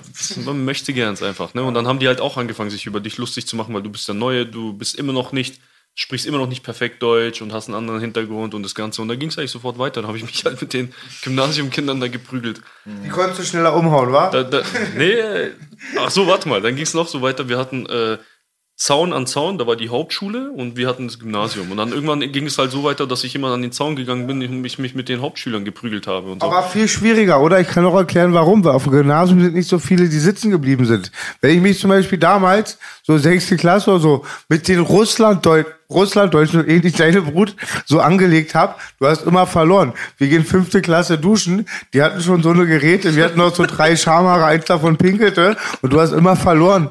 Die waren, glaube ich, 18 oder so in der sechsten Klasse. Ja, das kann schon ein paar Mal passieren. Aber ich, da ist es ein bisschen ruhiger geworden, auf jeden Fall. Äh, aber ich sag dir ganz ehrlich, das hat nie komplett aufgehört. So, die Phase, wo es jetzt wirklich, wo ich wirklich angefangen habe, jetzt ruhiger zu werden, ist erst seit zwei Jahren. Wie sahst du denn aus zu der Zeit? Warst du so, klar, du hast Kickboxen gemacht, aber warst du schon ein bisschen massig, eher dünn und schlaksig oder ganz Dünn- normal? Dünner, dünner Typ. Aber ich war schon immer sportlich, dadurch, dass ich halt immer Sport gemacht habe. Aber ich war ein kleiner, dünner Typ. Ich war kleiner als die meisten anderen. Ich bin ja also auch heute eher kein Riese. unterlegen Ne? körperlich. Ja, ich bin ja auch heute nicht riesig. Ich bin 1,79 groß. So. Das ist jetzt nicht äh, gigantisch oder so. Ne? Die meisten waren größer und äh, kräftiger meistens auch. Aber wenn du Kampfsport kannst und ein bisschen Eier hast, machst du die meisten trotzdem da halt weg. Und das sind kleine Kinder, die können ja nicht kämpfen. Das ist ja das, weißt du? Die, die denken, die können was oder so, aber dann gibst du ihnen eine Backpfeife und dann ist Ruhe. Aber das hat mich immer wieder in, ich verweise hier, verweise da, dann saß ich da beim Direktor, dann saß ich hier beim Direktor. Also dieses Problem hat sich immer wieder durchgezogen, aber halt einfach nur, weil ich diese Mentalität hatte, dass ich mich nicht opfern lasse. Ich bin nie irgendwo hingegangen, habe gesagt, du, dein Gesicht gefällt mir nicht, wir beide haben jetzt ein Problem miteinander, sondern ich wollte mich einfach nicht opfern lassen. Ne? Und es hat, diese Probleme haben sich aber dann weiterhin durchgezogen, ganz besonders dann in der Pubertät. Dann habe ich mich nur noch mit Älteren angelegt, weil dann irgendwie war es dann auf einmal cool. Dann war ich bekannt so als der, ne, der, der Edmond, der Eddie, mit dem man halt keine Probleme macht. Und dann habe ich einfach so aus persönlichen Reiz, wollte ich immer mal so austesten, mit wem ich mich denn anlegen kann. Ich finde, eine Gesellschaft braucht so Leute wie, ich sage jetzt mal allgemein uns. Bei dir, du bist da gerade voll drin, du hast es gerade geschildert, genau das Beispiel. Weil es braucht Leute, die Gewalt anwenden, die aber selber keine Unterdrücker sind und die sich in die Position auch reinversetzen, wie es selber ist. Weil du hast nichts davon, wenn du so einen hast im Rudel, der es aber nicht praktiziert und stoppen kann. Also, ja, und du wirst, ich sage immer wieder, kann ich gar nicht wiederholen, du wirst als Brandstifter geboren und stirbst als Feuerwehrmann. Und halt auch gerade erst, wenn man Gewalt erst 100% skrupellos einsetzen kann, kann man die meiste Gewalt verhindern, weil es auch eine gewisse Arroganz oder Selbstsicherheit verleiht. Würde ich sagen. Mhm. Ja, interessant. Interessanter Punkt. Also damals bin ich aus dem Haus von meinem Vater gegangen und ähm, ich habe manchmal schon an der Tanke, die ist 10 Meter weiter, eine Prügelei gehabt. 90 Prozent ging von mir innen aus. Es gibt, es gibt ja solche Leute, die wirklich immer nur auf Konflikt aus sind. Weil Aber ich ich habe mich immer mit den war. Leuten geprügelt. Ich- weil ich verunsichert war. Verstehst du, wie ich meine? Weil ich selber, er konnte, man konnte mich triggern. So, weißt du, so, heute habe ich so ein dickes Fell da rein, da raus. Aber wenn du dich so triggern lässt so und dann, ja, Aber dieses, Angststecher, kennst du auch das Wort? ja, aber dieses dicke Fell muss ich, äh, trainiere ich mir jeden Tag immer noch an, weil ich merke, das ist immer noch in mir drin. Das ist ganz schlimm. Was meinst du genau? Hm, Nicht Ich hab- gefallen lassen. Ich habe immer noch eine recht kurze Zündschnur. Ach so, so Also, also auch heute, obwohl ich jetzt mir das quasi abtrainiert habe oder versuche mir das abzutrainieren. Also, aber ich weiß nicht, das ist einfach so in mir drin. Ich bin halt ein bisschen ein Hitzkopf. Und ich, ich glaube, das führt aber wirklich alles immer nur auf diesen ersten Vorfall zurück, wo ich gemobbt wurde, weil ich will halt nie wieder in diese Situation geraten, klar. wo jemand mich so erniedrigt, weil das ist so ein abgefucktes Gefühl. Genau. Das können sich die meisten gar nicht vorstellen, wie, so wie, wie, wie untermenschlich du dich fühlst, wenn dich jemand, wenn dir jemand Mhm. anderes kommt und dir Gewalt antut, ne? Und du kannst nichts dagegen tun, weil du Angst hast. Dieses Gefühl, das brennt sich so tief in dich ein. Das ist so, das, das willst du nie wieder haben. Ich glaube, das kann man voll gut eigentlich mit, mit so Tieren äh, vergleichen. Diese Hunde, die vorher bei, bei einem Härchen waren, das sie immer geschlagen hat und so, die sind doch dann voll problematisch. Auch wenn die in eine neue Gegend kommen, wenn du die streicheln willst, die sind dann voll auf Angriff immer. Genau, ne? genau. Und so war es bei mir dann halt auch damals und heutzutage auch immer noch. Ich glaube, das ist voll tief in mir drin. Auf jeden Fall. Also das ist ja auch so ein, äh, eine Sache, die auch nicht mit einem Mal erledigt ist. Das ist ja so ein Zustand. Wenn man da so drinne ist und man hat das jetzt wirklich die ganze Zeit zu spüren bekommen, egal was es ist, das sind ja alles Angstzustände. Aber es kommt aber drauf an, welchen Angstzustand man jetzt gerade bespricht. Aber in dem Augenblick hast du halt immer Angst, von den anderen runtergebuttert zu werden. Das bestimmt ja schon deinen Alltag. In dem Augenblick, wenn du deine Augen aufmachst, du musst schon zur Schule gehen, dann denkst du schon in dem Augenblick erstmal daran. Weißt du, du denkst ja nicht an deine Matheaufgaben oder äh, was du nach der Schule jetzt erstmal machst. Jetzt musst du erstmal das erstmal überleben. So. Und äh, wenn sich das in dir erstmal einbrennt, dann kriegst du da eine Psychose drauf. Und wenn du das dann lösen kannst, durch egal welches Medikament, dann ist dieses Medikament sympathisch. Dann wirst du immer wieder anwenden versuchen. Ja, safe, gut gesagt. Und ich sehe auch bei meinen Älteren noch, die sind 50, 60, der Geist wird immer stärker und der Muskel immer schwächer. Und man hat auf eine Art, kriegt man immer mehr dickes Fell. Also, Ja, aber dieses dicke Fell halt so, diese kurze Zündschnur zum Beispiel, ist ein Zeichen von Schwäche.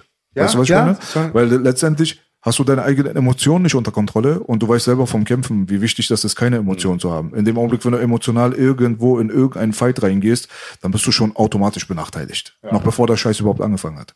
Deswegen verlieren viele Leute schon beim Weigh-In. Ich habe schon so viele Kämpfe beim Weigh-In schon vorprophezeit, die sind genauso auch stattgefunden. Ronda Rousey gegen hier Holly Holm, beste Beispiel. Ich habe gesagt, die kriegt aufs Maul. Weil es war einfach so, deine Emotionen haben dich übermannt. Und in dem Augenblick ist Emotion ist der Feind von Rationalität. Was brauchst du in äh, Kon Konfliktsituationen oder wenn es mal so richtig knallt auf der Welt, dann musst du rational denken können. Der, der emotional wird, der macht Fehler. So, weißt du so? Und deswegen müssen so Leute wie du und ich, ich habe das auch, äh, Ich auch. ich weiß nicht zu welchem Grad, das spielt auch überhaupt gar keine Rolle, muss man an sich selber arbeiten, weißt du so? Und dieses so in sich selber gehen und sich eben nicht aus der Reserve locken lassen und so weiter, ist halt eine Sache, die kann echt jahrelang dauern, aber wenn du das perfektionierst, so gut wie du kannst, dann mer merkst du ja, wie sehr es dich äh, schützt. Weißt du so? Als ich angefangen habe mit dieser YouTube-Geschichte zum Beispiel, hatte ich schon zehn Jahre Boykott hinter mir. Aber so, ich hatte schon harte Kriege zu führen, die niemand ge gesehen und gehört hat. Aber ich habe gelernt. Ich habe gelernt, dass ich nicht in dem Augenblick dann direkt kurze, kurze Zündschnur auf einmal was Unüberlegtes sage, was sie gegen mich verwenden können und so weiter. Diese Strategie, dieses damit umzugehen, das zu lernen und das umsetzen zu können, hat mich dahin gebracht, dass ich überhaupt hier sitzen kann und so eine Sendung machen kann. Vor 15 Jahren hättest du mich hier vor so einem Mikrofon hingestellt, nach zwei Wochen wäre die Sendung weg. Weil da wäre so viel gefährliche 100 Pro. Scheiße aus meinem Mund rausgekommen, 100 Pro. was vielleicht auch wahr gewesen wäre. Aber in dem Augenblick dann kommt das aus einer Emotion heraus. Aber du denkst nicht, die Strategie ist noch nicht da. Das ist ganz wichtig. vor zehn Jahren hätte ich Leute erschossen, safe. Okay, Bruder. Nee, ich weiß genau, was B meint. Das meinte ich ja genau. musst du mal einen dass draufsetzen. der- dass der einem Ge- Satz. Naja, da, so, weißt du, wie ich meine, auch du, dass auch genau, dass der Geist immer reifer wird und dass eine kurze Zündschnur eine Schwäche ist. Genau so, dass man einer aus der Reserve lockt. Und ich finde, bei der Gewalt ist auch so, die Verantwortung auch so. Also mit 13 habe ich auf Leute eingeschlagen, äh, die hatten nicht mal ein blaues Auge und irgendwann, wenn du umso mehr Kraft dahinter steht, steckt, umso mehr Verantwortung auch und Selbstsicherheit, das ich immer wieder anspreche, Selbstsicherheit. Aber das, was du gerade angesprochen hast, das ist auch so einer der Gründe, warum ich besonders jetzt in den letzten zwei Jahren auch extrem daran arbeite und mich da versuche immer mehr zurückzunehmen, ist jetzt, weil wir in der Öffentlichkeit ein bisschen mehr stehen. Ne? Jetzt ein falsches Wort, die Leute hören das, die greifen das sofort auf und dann wird über dich geredet. Und jetzt muss man da erst recht vorsichtiger sein. Ich bin auch so ein Kandidat, also ich habe ja auch immer meinen Livestream, so jeden Sonntag und da, da fliegen manche Sachen durch die Gegend von mir, da regen sich meine Zuschauer voll oft auf. Äh, aber das ist halt so, eine, ich rede halt gerne frei Schnauze und dann wird auch ein, ab und zu mal einer beleidigt, weil er halt irgendwie was Dummes sagt. Ich kann, ich, kann das, ich kann mich da nicht so gut zurückhalten manchmal. Ich versuche es, also ich arbeite da konstant dran, aber diese kün- äh, kurze Zündschnur hat mich schon so oft in Schwierigkeiten gebracht. Absolut. Ich denke mal, dass man wieder sind wir wieder bei den Extremen. Das andere Extrem ist halt auch, sich irgendwie sein Maul komplett verbieten zu lassen und dann bei jeder Sache, die du sagen willst, jetzt zehnmal darüber nachzudenken, dann bist du auch ein Kastrat. Dann hat man dir deine Eier weggeschnitten. Das ka- kannst du gar nicht mehr äh, abstreiten. Das ist so das große Problem in letzter Zeit hier. Was sehr berühmt geworden ist durch das Thema Cancel-Kultur. Weißt du, was ich meine? Aber der Kern davon ist das ja. In dem Augenblick, wenn du so eine Bevölkerung hast oder auch eine individuelle Person, der nur darüber nachdenkt, ob er verurteilt, beurteilt wird durch das, was seinen Mund verlässt, der weiß doch irgendwann gar nicht mehr, was er sagen soll. Weißt du, was ich meine? Noch bevor du irgendwas aussprichst, kämpfst du erstmal zehnmal mit dir selber. Das ist erstmal zwei Minuten vergangen, da hat sich deine Meinung schon wieder geändert. Ich, ich werde gefühlt alle zwei Wochen auf meinem YouTube-Kanal gecancelt aktuell. Du warst auch einmal sehr sauer, einmal als die ähm, Schwester. Lass ihn, lass ihn mal erzählen kurz. Ja, weil ich habe halt eine ganz klare Meinung zu manchen Sachen, ne? Und äh, Aber was meinst du mit dem auf dem YouTube-Kanal gecancelt? Meinst du mit Strikes? Strikes? Äh, nee, nee, nicht Strikes, sondern von der Community oder von Leuten, die dann in die Videos reinkommen und mich dann dafür anprangern, was ich gesagt habe und wie äh, zum Beispiel Eckerding-Kampf. das, das auch. Aber das jetzt mal abseits. Wir haben uns vorher unterhalten über diesen MMA-Fighter, der einen Typen in der Bar geklatscht hat. So der ein besoffener Typ, der hat sich die ganze Zeit aufgespielt, hat Leute bedrängt, hat beleidigt und so. Das ist ein MMA-Fighter an ihm vorbeigelaufen, der hat ihn angemuckt, der hat ihn so angezuckt, ne? Und der hat ihn halt mal mit einer Batsche dann geantwortet und dann lag der Knockout da. Und ich habe drüber gelacht, habe gesagt, so ja, richtig so. Ne, wenn du dich äh, besäufst und dann meinst, fremde Leute blöd anmachen zu müssen und dann auch noch dieses hier. Wenn du dieses Ding machst, dann hast du meiner Meinung nach jedes Recht verspielt, dass der andere dir gegenüber ruhig bleibt, weil das ist in dem Moment ein Angriff. Ne? So, du siehst, er zuckt, er will irgendwas machen, okay, du reagierst drauf, du batschst die Meine, dann liegt er da, die Situation ist geregelt. Da ging der Shitstorm los. Edmond, du als Kampfsportler, also man sieht, dass du nichts anderes als ein asozialer Schläger bist. Mit deiner Reichweite solltest du bessere Werte vermitteln. Und da, ich, da reg ich mich auch drüber auf, weil ich denke mir so, von, welchen Werten sollen wir denn hier reden? Das ist der Nachteil, wenn du so, du hast ja auch, glaube ich, eine halbe Million Follower, oder? Fast äh, jetzt 400.000 Oder auf so. YouTube. da hast du halt so viele Leute auch halt, klar.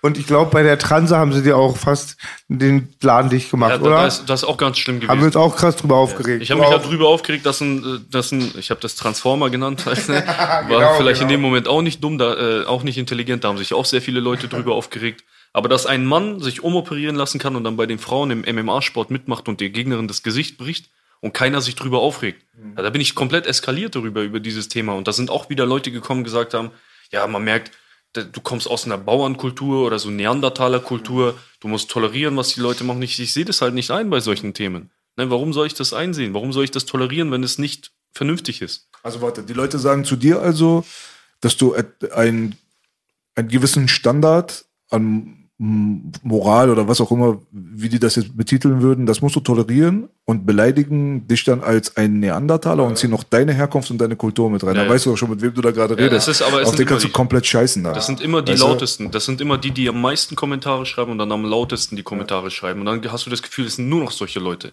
Und ich habe auch so persönlich die Erfahrung gemacht, diese negativen Kommentare triggern einen immer viel, viel mehr. Du kannst 100 positive Kommentare auf der einen Seite haben Das und dann so. liest du dieses eine negative Kommentar und das triggert dich so hart, dass es de- deine ganze Laune ruiniert. Menschen sind so, auf jeden Fall. Und es sind dann noch die Leute, dann die wahrscheinlich die, also vom äh, Verhaltensmuster her, sind das die linken Gutmenschen. Das sind die, die meistens auf solche Sachen raufspringen. Und die sind ja die angeblichen Antirassisten. Aber dann, wenn sie ihr Maul aufmachen und kommt die, die sagen so, Neandertaler-Kultur, alleine was da schon aus deinem Maul rauskommt. Verstehst du, was ich meine? Allein dafür hast du eine Backpfeife verdient, normalerweise. Safe, Das safe. ist das Problem mit dem Weißt du? Internet. Und du hast dich immer Herz reinerobert, weil du fandst auch fassungslos. Und es war, glaube ich, noch bevor, wir hatten auch einen super MMA-Podcast, den Choke mit Momo Shahur und Asam noch. Ähm, Saman, Entschuldigung. Sehr guter Podcast auch über ähm, Kampfsport. Aber du hast auch das Unfassbare, glaube ich, erklärt mit den Gehirn, der Substanz, wie schnell eine Frau Knockout geht und was das für Pfeifen waren, als die Männer waren. Dass die Platz 800 waren. Und ich kann mich noch erinnern, dein Kampf, du hattest auch eine Reaction drauf gemacht.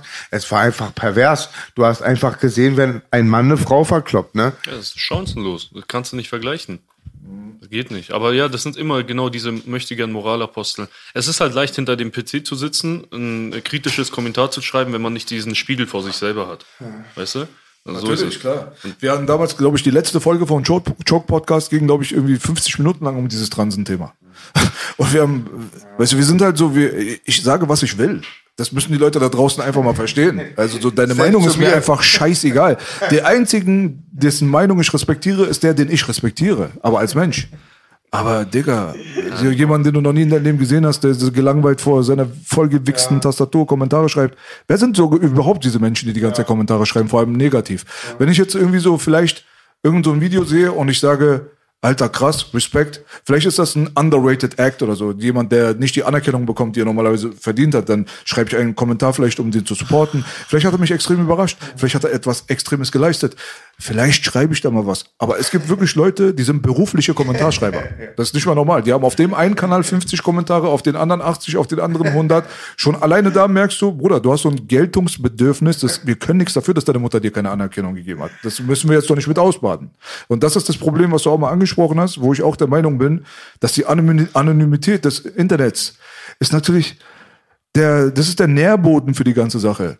Wenn du jetzt mit deinem Personalausweis angemeldet, mit deinem echten Namen bei YouTube wärst, dann wäre die Sache anders. Du weißt es, ich weiß es. Weißt du so? Sagte nicht unser Kö mein König, ich denke, für dich, ich weiß auch, wie großartig du über Mike Tyson redest. Er sagte, Wabi, was sagte die Leute? Haben eine große Fresse, seit sie kein Uppercut mehr für ihre Kommentare bekommen. Ja, weil im Internet ist es, ist es leicht zu kritisieren und be- also schau mal, Kritik ist okay. Ne? Wenn ich sage, ey, ich feiere das nicht, wie du es gesagt hast, alles okay.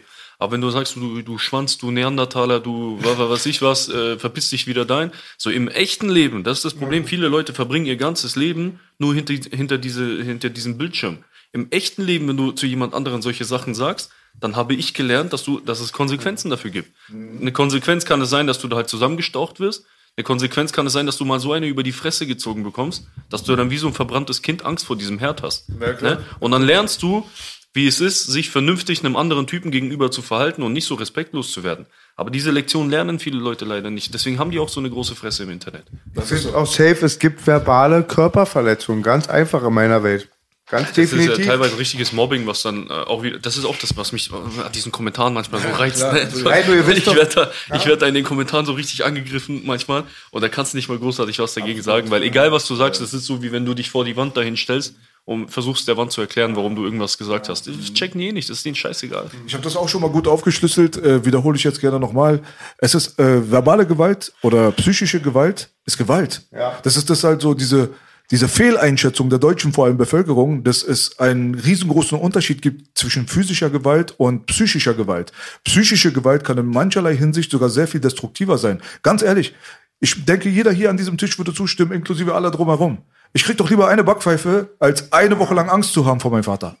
Wenn ich jetzt denke, ich stehe auf und habe Angst, gehe schlafen und habe Angst. Manche Leute gehen ins Internet und gucken. Ich meine, Cybermobbing ist so ein Thema. Vor allem die Mädels, die sich selber umbringen in der Badewanne und so weiter, weil sie dann gemobbt werden. Man kennt das aus diesen ganzen Hollywood-Filmen. Die Highschool-Mobberin, sie kommt bei Stranger Things, kriegt sie dann auf einmal so einen Rollschuh in die Fresse und so weiter. Das sind ja Sachen so, die nehmen ja die Hollywood-Leute, weil es aus dem wahren Leben kommt so.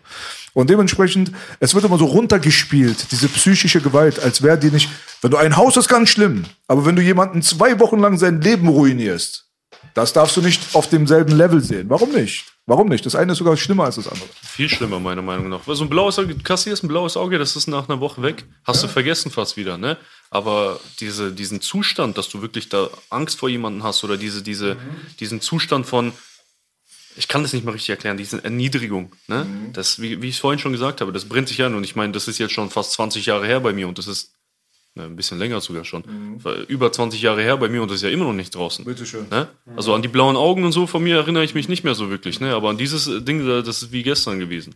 So, Ich bin stolz auf jede Backpfeife von meinem Papa. Gott möge ihn im Himmel aufgenommen haben. Und es hat mir gemacht, ich war manchmal so schlimm. So, me- mein Vater hat zwei Stunden, kam er wie ein Prophet ins Zimmer. Ab der zweiten musste arbeiten, früh gehen. Wir hatten eine kleine Wohnung. Gab es eine Backpfeife. Kalte Dusche. Habe ich null drunter gelitten. Ich finde, also da kann man auch wieder ein bisschen drüber diskutieren, aber ich finde, manche Kinder äh, könnten ruhig ein, zwei Mal eine richtige Backpfeife kassieren, weil dann werden die vielleicht nicht solche Scheißmenschen. Ich muss auch dazu sagen, meinen Vater in Schutz zu nehmen, ähm, ich sollte Ritalin bekommen. Die wollten meinen Eltern uns wegnehmen, also weil wir Scheiße gemacht haben, so bisschen überdramatisiert gesagt. Und es war auch das letzte Mittel. Und es ging manchmal nicht, weil ich mit meinem Bruder geprügelt habe. Meine Mutter hat bis 18 Uhr keine Ruhe in dem Mob bekommen. Erst als Vater mit dem Argument Backpfeifen kam, war Ruhe. Manchmal wirken solche Erziehungsmittel. Ja, genau. Weil, äh, guck mal, wir wollen die Sache jetzt hier nicht dastehen lassen, als wenn irgendwie Kinder schlagen was Gutes ist. Nein, Ja, überhaupt weißt du, das ist auch überhaupt gar nicht meine Philosophie. Nicht, weil ich jetzt diese Sendung jetzt gerade retten will. Ich bin auch der Meinung, dass man Kinder nicht schlagen sollte. So, also so grundsätzlich nicht. Und äh, auf der anderen Seite muss man aber auch dann gucken, so Menschen sind Menschen, weißt du so, wenn du so jetzt einen Vater hast, eine Mutter hast, die hat jetzt irgendwie versucht 20 Mal zu reden, hat erstmal ganz soft angefangen zu reden, dann ein bisschen lauter, dann hat sie gedroht, dann hat sie diese und dann hat sie einen harten Alltag vielleicht gehabt, vielleicht hat sie selber ein paar Probleme gehabt, vielleicht dies das. Menschen haben Struggle. Wir sind hier nicht so in perfect world, so, weißt du so? Und dann rutscht mal vielleicht die Pfote ab, ist was anderes als derjenige, der sadistisch sein Kind irgendwie an die Heizung kettet. Total. Weißt du, was ich meine so? Hast du toll man gesagt, jetzt auch nicht in den Topf werfen, so. Deswegen. Voll wichtig, dass du es nochmal ergänzt und dazu, dass ich das sage, um die Sendung zu retten, mache ich nie. Ich muss das richtig stellen. Mein Bruder und ich haben uns da zwei Stunden mit Flaschen über den Kopf gehauen und also äh, mein Vater hat dann Gewalt angebracht, um zwischen uns Gewalt zu stoppen. Niemals, wenn wir ein Argument hatten oder auch frech selbst waren. Niemals. Deswegen ist es ein Riesenunterschied. Hab mich auch damals mit einem Pädagogen in die Haaren gehabt, ob du Kinder unterdrückst oder Gewalt antust oder manchmal eine Hierarchie.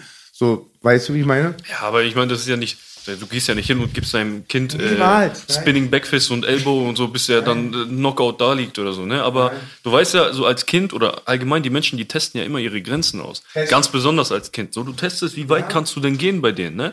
Und dann, die Mama redet vielleicht, redet, ist freundlich, freundlich, da kommt der Vater mal und gibt dir mal so, so einen kleinen Klaps über die Wange und dann denkst du so, oh, okay, alles klar, das war die klare Grenze, ne? Und dann gehst du nicht nochmal über diese Grenze drüber. Und dann lernst du halt schon früh, wie es ist, wenn du ein bisschen vielleicht deine Grenze überschreitest, dass es mal eine Backpfeife geben könnte. Und ich finde, das ist eine Lektion, die viele Leute in einer gewissen Hinsicht dann im ganz normalen Alltag dann einfach respektvoller werden lässt. Das ist meine persönliche Erfahrung. Da kann, können die anderen jetzt in den Kommentaren dann äh, wieder eskalieren und sagen so, Edmond, du Neandertaler, so du. Ne? Aber das das, ist halt meine Erfahrung. Es war voll wichtig, dass B das auch nochmal gesagt hat, dass das keiner falsch versteht. Es gibt keine Rechtfertigung für Gewalt gegen Kinder, Unterdrückung, nur halt manchmal dieses Grenzen zeigen, genau, Grenzen Ja, also zeigen. ich würde auch sagen, als äh, Elternteil so sollte man auch versuchen, das natürlich zu vermeiden, weißt du so, weil im Endeffekt, Mann, wenn du wenn du so ein wenn du wirklich ein guter Elternteil bist, meiner Meinung nach, ja, dann wird es dir selber sowieso dieser alte Spruch mehr wehtun als dem Kind, weil letztendlich, wenn du mal, wenn dir die Hand ausrutscht oder keine Ahnung was, wenn du wirklich es verdient hast, dieses Kind zu haben, dann hast du abends da Gewissensbisse. Ansonsten hast du es nicht verdient, dein Kind zu haben, ganz ehrlich. Weil in dem Augenblick dann weißt du gar nicht, was das bedeutet. Wenn du jemand bist, der sadistisch dem Kind gegenüber äh, ist so. Und es gibt ganz viele. Du hast da natürlich vorhin einen kleinen Scherz rausgehauen, aber es gibt eine Menge Leute, die ich kenne, die sind krankenhausreif geschlagen worden von ihren eigenen Eltern. So, und das ist gang und gäbe gewesen bei denen zu Hause. Äh, Ich bin mit den Schreien von meinen Nachbarskindern aufgewacht und bin eingeschlafen. So, weißt du so? Und äh, gebrochener Arm, er kommt zur Schule, hat Gips, mein Vater hat so und so gemacht und so, war bei uns jetzt nicht ungewöhnlich, sage ich mal so, wie es ist.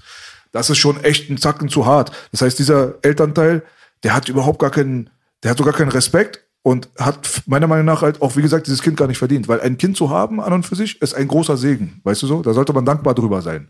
Es gibt einige Leute da draußen, die würden gerne ein Kind haben. Kriegen sie nicht. Weißt du, Gott hat denen dieses Dings, äh, Privileg nicht geschenkt. Und dann gibt es manche Leute, die treten das halt mit Füßen. Deswegen, es ist ein sehr, sehr kompliziertes Thema. Am besten gehen wir davon jetzt auch so ein bisschen weg so, weil äh, die Pädagogikstunde, äh, die äh, langweilt jetzt gerade vor allem unsere 16-jährigen Zuschauer wahrscheinlich. Da, wo wir angekommen sind bei dir, ist halt natürlich deiner Kampfsport. Letztendlich bist du äh, über diese ganze Phase, die du erlebt hast und so weiter, hat dich diese Kampfsportsache dann doch schon ziemlich vereinnahmt und auch geerdet und äh, dein Charakter auch ausgemacht auf Dauer, ne? Auch wenn du später dann an der Tür gelandet bist oder keine Ahnung, was diese ganzen Geschichten.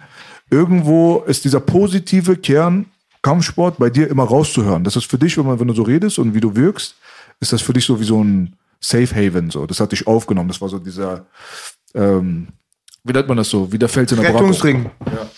Ja, ich glaube, ohne den Kampfsport wäre ich richtig eskaliert, weil das mich dann halt wieder ein bisschen beruhigt hat, weil es ist, äh, beim Alltag sammelt sich irgendwas an, ne, du, du hast Probleme, du hast Probleme mit Mitschülern, du hast Probleme in der Schule, irgendwas anderes läuft nicht gut und es gibt viele Kinder, die lassen diese Probleme dann halt draußen raus, ne, die machen dann irgendeinen Scheiß, wir rutschen dann vielleicht in die Kriminalität, fangen an irgendwie zu randalieren, Vandalismus und so. Drogen. Und ja, Drogen, ganz, ganz auch schlimm, ne? Und bei mir war das so, ich habe das dann alles im Training rausgelassen. Ich bin halt lieber ins Training, habe ich mit einem Typen dort ein bisschen geklatscht im Ring, ne? Mit Handschuhen, safe, wo der Trainer zuschaut und darauf aufpasst, dass alles gut läuft.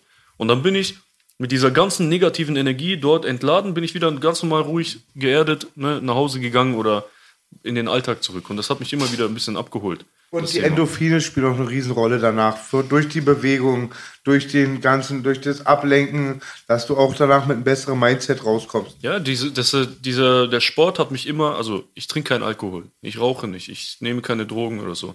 Ne? Äh, Ich war auch, nie, also kriminell war ich nicht, ich hatte halt immer wieder Körperverletzungen und solche Sachen, aber so Kriminalität hatte ich nicht, weil ich hatte immer den Sport. Ne? Die anderen sind am Wochenende in den Club gegangen, ey, ich habe meinen Sport, so, ich will kämpfen, ich will hier das und das machen, mache ich nicht. Kommst du mit, äh, wir wollen uns einen durchziehen? Nein, ich mache meinen Sport. Willst du am Wochenende saufen mit uns? Nein, ich habe meinen Sport. So, ab und zu habe ich natürlich mal hier einen Drink mit meinen Kollegen, so wenn wir im Club waren oder so, oder habe mir einen durchgezogen, ganz, ich glaube mit 16 habe ich das erste Mal so einen Joint geraucht, einfach nur aus Neugierde, aber ich kann bis heute, glaube ich, an einer Hand abzählen, wie oft ich zum Beispiel gekifft habe. Weil mein Fokus immer der Sport war. Und das hat mich immer wieder abgeholt. Und das ist das, was mich wirklich beruhigt hat, weil ich glaube, ohne das hätte ich nicht wieder den Anschluss zum Kampfsport gefunden, so mit 17, mit 16, 17 ungefähr. Ich weiß nicht, wie es weitergelaufen wäre, weil du bist so ein Kind, das halt immer wieder in solche Situationen gerät, immer wieder eine kurze Zündschnur hat und sich nur auf diese eine Art und Weise zu verteidigen weiß. Ne? Und ich habe andere Jungs, die sitzen bis heute noch im Knast, seit damals, seit 16, weil die sich nur geprügelt haben. Eine Prügelei, Jugend, äh, Jugendknast kommt zurück, nochmal, nochmal, nochmal und jetzt sitzen die schon seit 12, 13 Jahren nur wegen solchen Sachen. Bayern ist auch nochmal extrem hart. Ja, Bayern ist sowieso, Bayern ist ganz Und bei. Drogen gibt es ja auch dann Parallelen. Oft gibt es Sportler, die irgendwann nicht mehr Sport gemacht haben und genau dieses Extreme leider eine Sucht kompensiert heißt es, glaube ich, gemacht haben. Umgekehrt aber auch die tollen Beispiele, die kenne ich mehr, dass die früher echt Junkies waren und dann aber auch durch den Sport die Kurve bekommen haben, weil Selbstbewusstsein, Endorphine, Ablenkung, so viele Punkte sprechen darüber. Gott schütze den Sport. Das ist auch, ähm, ich muss auch, also ich bin ja ohne meinen Vater aufgewachsen, ne, nur mit meiner Mama. Aber beim Training hat mein Trainer so eine Vaterrolle übernommen. Ne? Der, der Igor zum Beispiel, so ein richtig sowjetischer, äh, sowjetischer Boxer, ne? hat auch so noch diese sowjetische Mentalität und so, ja, man muss als Mann seiner Mama helfen, hin und her. Und der hat einen, äh, ein Trainer ist gewissermaßen dann auch ein bisschen eine Vaterfigur. Von dem lernst du dann halt auch sehr viel. Ne? Und wenn du jetzt zu Hause deinen Vater nicht am Start hast, aber hier beim Training jemanden hast, der so ein bisschen die Vaterfigur übernimmt, ist es auch wieder eine gewisse Erziehung. Und da gehst du halt dann gerne hin, weil du weißt, ey, da ist ein Typ, der, dem bedeute ich ein bisschen was. Ne? Klar, du bedeut, wenn du nach Hause gehst, deine Mama ist da, die liebt dich. Ne? Aber zum Beispiel jetzt als junger Kerl, der in, gewisse, in eine gewisse Richtung neigt, immer wieder zu Problemen zu geraten, brauchst du meistens dann meiner Meinung nach schon einen Mann ne, als Vorbild, der dir den richtigen Weg weist und dir dann sagt, so, hey, das machst du nicht. Mein Trainer hat mir damals zum Beispiel gesagt, ich hatte eine schlimme Prügelei, habe einen Typen komplett, äh, also wirklich ganz ekelhaft weggemacht. Und der hat mir gesagt, wenn du nochmal sowas machst, bist du nie wieder hier bei uns. Du kommst nie wieder zu dem Training. Du darfst nie wieder bei mir trainieren, wenn du das nochmal draußen machst. Ne?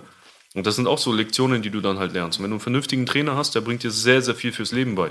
Das ist so Deswegen ist auch das. A und O, dass die Trainer ganz wichtig überwacht werden, was das für Leute sind. Ich glaube, so ein intim jetzt, wenn man das richtige Wort dafür nennen kann, intim und persönlichen Zugang zu einem Kind kriegen nicht mal Erzieher oder Eltern wie der Trainer. Das ist Und sehr hier- oldschool. Genau. Also dein Trainer ist sehr oldschool. Ja. Also Ja, sowas ja. findest du hier gar nicht mehr. Ja, Leider. ist schade. Ich finde es auch extrem schade, dass das ist halt auch das Problem, dass so viele verweichlichte Leute dann so viele verweichlichte Leute herziehen. So, es fehlt diese, diese richtigen männlichen Vorbilder, die dir zeigen, wie, wie es ist, als Mann aufzuwachsen.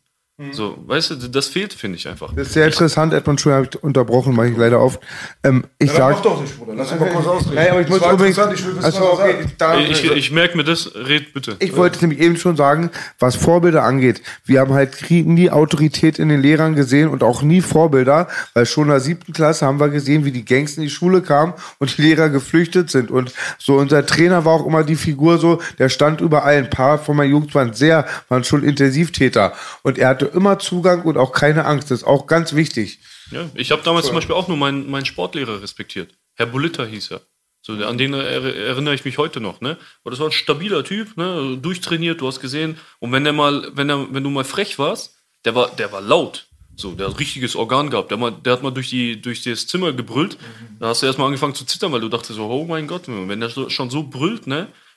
Lieber nicht nochmal. So, das war so die einzige Respektperson damals in der Schule für mich, ne? Aber jetzt mal zurück zu dem Punkt, wenn du halt jetzt, sag ich mal, keinen Vater zu Hause hast, ne? Ich hatte zwar einen Stiefvater, aber mit dem hatte ich, äh, also, ne, geht gar nicht klar, was ich mit dem alles erlebt habe. So, der hat mich noch mehr abgefuckt teilweise. Aber wenn dir der, diese Vaterfigur zu Hause fehlt, dann suchst du dir diese Vaterfigur woanders. Ne? Und bei mir war das so, ich habe meine Vaterfiguren zum Beispiel im Sport gesucht, ne? Vorbilder im Sport. Jean-Claude Van Damme und sowas zum Beispiel war dann damals ein Riesenvorbild für mich. Äh, Mike Tyson und sowas. Ne? Oder ich habe immer diese Filme angeschaut, diese krassen Gangsterfilme, Mafia-Filme. Da war da so Robert De Niro, Al Pacino und so diese Rollen, die die gespielt haben. Und ich habe mir da immer so Sachen rausgepickt, die ich, äh, wo ich mir denke, ja man, so muss sich ein Mann verhalten. Ne? Das muss ein Mann machen. Der muss für seine Familie einstehen. Der muss für seine Freunde einstehen. Du darfst dich nicht, äh, niemand darf dich respektlos anreden, weil sonst dein Name wird dann nicht, äh, wie soll ich sagen, hochgehalten. Ne? Dann lernen die Leute, dass sie dich respektlos behandeln können und so. Und dann halt natürlich dann auch der Trainer, der einen viele Werte mitgegeben hat. Und das fehlt, ja, und das fehlt heute. Heute gibt es zu viele Waschlappen, die andere dann wieder zu Waschlappen erziehen. Und was das ist voller Teufelskreis. Also ich wusste jetzt von unseren Kreisen hier aus Berlin, da kenne ich mich ganz gut aus, so mit dem Kampfsport sagen, so Waschlappen, die Waschlappen erziehen, sind mir sehr, sehr selten unter die Nase gekommen, hier bei uns, in unserem äh, Umfeld. Aber dieses Persönliche und die Vaterfigur zu spielen und einen Bezug dann auch dann zu demjenigen zu haben und so, das ist jetzt nicht mehr so wirklich da. Also das kenne ich aus der Vergangenheit, aus der Generation, die äh, älter sind als wir. Da war das gang und gäbe. Aber heutzutage ist es mehr so einfach Gym. Weißt du, die Leute gehen rein, Trainer kommt, sagt, jetzt macht mal Hampelmänner und dann gibt jeder sich Check und dann gehst du wieder nach Hause so. Weißt du? Also diese persönliche Verbindung so, das ist so. Vielleicht ist es auch mit der Popularität einfach so ein bisschen. Also als ich mich damals zum Beispiel in meinem aktuellen Verein angemeldet habe, das war 2014, da waren wir sechs Leute auf der Matte. Aber heutzutage kannst du keinen Zentimeter mehr laufen. Weißt du, da kannst du natürlich dann auch nicht mehr diese Bezüge herstellen. Kann man auch vergleichen mit der Schule. Wenn du 30 Kinder in einem Raum hast, ja, ist immer ein bisschen schwierig. Ist auch beim Sport, finde ich, schwierig, ehrlich gesagt. Weißt du, je mehr Leute da sind, wenn du diese One-Size-Fits-All-Geschichte anwenden willst, ob das Schule ist oder Kampfsport, Menschen sind unterschiedlich. Der eine hat die Qualität, der andere hat die Qualität. Pack 30 Leute in einen Raum, versuch den allen dasselbe beizubringen, es wird immer zu scheiße. Immer. Ich war auch so ein Kind, dem man da, also ab einer gewissen Zeit konnte man mir gar nichts mehr beibringen, weil es mich nicht mehr gejuckt hat. Wir müssen auch mal, wahrscheinlich habe ich nur falsch verstanden, du hattest ja ganz jung einen Vater und dann wurdest du von denen getrennt. Er hat ja das mit dem Brett beigebracht. Genau. Und dann wollte ich einfach mal wissen, ähm, wie, wie das so war. War das nicht bei dir auch irgendwann, dass das so weiterging auch, dass du dich damit nur, damit dein Selbstwertgefühl aufgebaut hast? Weil leider die meisten fangen an, sich erst zu verteidigen und dann am Schluss sind sie selber dann kurz Unterdrücker. Also mit der Gewalt. Ich verstehe die Frage Ob du vom ganz genau, Unterdrücker sorry. zum Unterdrücker, also Ganz vom kurz die Unterdrückten zum Unterdrücker Die geworden. Phase ganz kurz, du hast ja gesagt, dann auch immer, ja, wie du jetzt bist, aber ich hatte mal kurz so eine Schwelle meines Lebens, da war ich so dazwischen. Also dann war ich nicht nur der, der sich nichts gefallen lässt, sondern auch mal gerne piekst. Das hatte aber Gründe, weil meine Psyche labil war und ich mich dadurch aufgeputscht habe, Selbstwertgefühl. Also er war der Mobber in dem Moment. Genau, Baba. Nee, also Mobber war ich nie, äh, weil ich einfach wusste, wie es ist, auf der, in der anderen Position zu sein. Aber ich habe, wie gesagt, in meiner Jugend schon gewissermaßen auch mal ein bisschen angetestet, mit wem kann ich mich anlegen, ne? Gegen ältere Leute oder Leute, wo immer, du kennst es ja, wenn man, du läufst durch die Gegend und sagst, ey, da ist der XY, so, der ist krass. Ja, und bei mir war das so ein Trigger, so, ah, ach so, der ist krass. Okay, lass mal rausfinden, wie krass der wirklich ist. Und dann bin ich dann halt zu dem vielleicht hingegangen und habe irgendwie das ein bisschen herausprovoziert, dass man das rausfinden kann, wie krass der ist. Aber ich bin jetzt nie jemand gewesen, der dann so einen Hans Fritz gesehen hat, der so schüchtern in seiner Ecke stand und da hingegangen bi- bin und ihm eine gebatscht hat oder so. So einen Scheiß habe ich nie gemacht. Ist auch gar nicht meine, meine Mentalität. Aber ich war halt immer der Typ, so, wenn jemand frech war, wenn jemand sich ein bisschen aufgepusht hat, dann war ich gerne bereit, mal anzutesten, so, okay, wie weit geht es bei dem und äh, Ja, das ist der Competition Drive in Ja. dir. So. das ist immer so. Ich weiß nicht, ob vielleicht auch ein bisschen so ein Geltungsdrang. Geltungsdrang. Mir fällt gerade was ein, das könnten wir mal ansprechen. Unser Trainer hat uns auch ganz früh immer gesagt, wenn wir mit einem Gesetz in Konflikt geraten bei einer Körperverletzung und es rauskommt, dass wir trainierte Boxer sind, wird die Hand als Waffe gerechnet. Ist das eine Mythe oder gibt es einen Paragraph? Naja, also die können, es ist, du wirst definitiv härter bestraft. Ich habe das auch ein paar Mal erlebt, ne? wenn du vor Gericht sitzt und der Richter dann weiß, du machst Kampfsport äh, und die Staatsanwaltschaft das weiß, dann wirst du ganz anders behandelt. Ne? Dann au- aus einer Situation, in der man normalerweise sagen könnte, so ja, aber ey, er hat mich angegriffen und ich wollte da einfach nur raus, wird dann so, ja, aber sie haben ja Erfahrung damit. Sie wissen doch ganz genau, wie sie sich, wie sie sich in so einer Situation zu verhalten haben. Da wirst du, also da können wir auch gleich nochmal drüber sprechen, weil ich war ein paar Mal vor Gericht wegen solchen Sachen. Da musst du echt aufpassen, Ja. dass du da nicht ganz, ganz die dicke Arschkarte ziehst bei solchen Sachen. Ja, lass mal drüber sprechen. Naja, bei mir war das, ähm, wie gesagt, diese ganzen Schlägereien, die haben dann irgendwann dafür dazu geführt, dass ich auch mal ein paar Anzeigen bekommen habe. Ne? Das war so das erste Mal, dass ich damals, ich glaube, ich war 15 oder Wollte so. ich gerade fragen, welchen Alter wir sprechen. Äh, da bin ich, äh, ich war im Gymnasium, im, vom Gymnasium bin ich dann durchgeflogen, bin auf die Realschule gekommen. Ne? In der Realschule ging es genauso weiter, wieder neue Gegend, musste mich wieder, sage ich mal, beweisen, mit einigen Leuten geprügelt. Und dann tatsächlich die erste Anzeige, die ich bekommen habe, damit hatte ich gar nichts zu tun. Das war auch eine richtig lustige Situation. Es gab halt diese typische Schulhofschlägerei, ne? Und dann hat man sich verabredet, okay, nach der Schule, wir treffen uns da und wir regeln das ganze Ding. So, und dann bin ich natürlich auch hin, wie alle anderen, neugierig, weil ich diese Prügelei sehen wollte. Und dann war das zufälligerweise ähm, an der Bushaltestelle, wo die sich getroffen haben. Ich weiß auch nicht warum. Und dann haben die angefangen, mitten auf der Bushaltestelle sich zu prügeln. Da stand aber eine Frau mit ihrem Kinderwagen da. Und der eine stolpert rückwärts und knallt gegen den Kinderwagen. So, ich bin hingegangen, hab den quasi am Ohr gepackt, ne, hab gesagt, ja, weg mit dir. Und dann hat mich der Typ dann im Nachhinein angezeigt und hat gesagt, ich habe dazu beigetragen, äh, ich habe verhindert, dass er quasi von dieser Situation flüchten konnte. Und dann wurde ich angezeigt. Dann musste ich zur Polizei und dann ging hin und her. Und ich erinnere mich an den Spruch von diesem einen Polizisten, der war so ekelhaft, die konnten mir nicht nachweisen, dass irgendwas passiert ist, weil ich ja nichts gemacht habe. Aber dann hat er zu mir gemeint, so, so wie du ausschaust, sehen wir uns eh bald wieder. Boah, da dachte ich mir, wie kannst du das sagen? Ich habe überhaupt nichts gemacht.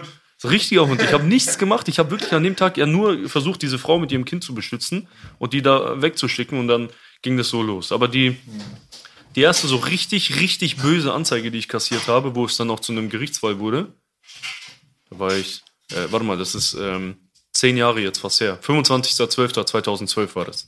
Ich erinnere mich da an das Datum noch genau, weil es war Heiligabend, ne? Und ich bin, nachdem ich mit meiner Mutter Weihnachten gefeiert habe, war mir langweilig, weil ich habe keine große Familie hier. Meine Freunde waren mit ihrer Familie, die haben gefeiert. Ich dachte mir so, kein Plan, Mann. Ich habe nichts zu tun, ich gehe einfach in den Club. Vielleicht sehe ich da ein paar Leute, habe ein bisschen Musik, kann ein bisschen feiern und gehe ich wieder heim. Dann habe ich im Club die Cousine von meinem besten Freund damals getroffen mit ihrer Freundin und habe mich ein bisschen an die dran gehängt und dann war ich mit denen den restlichen Abend. Ne?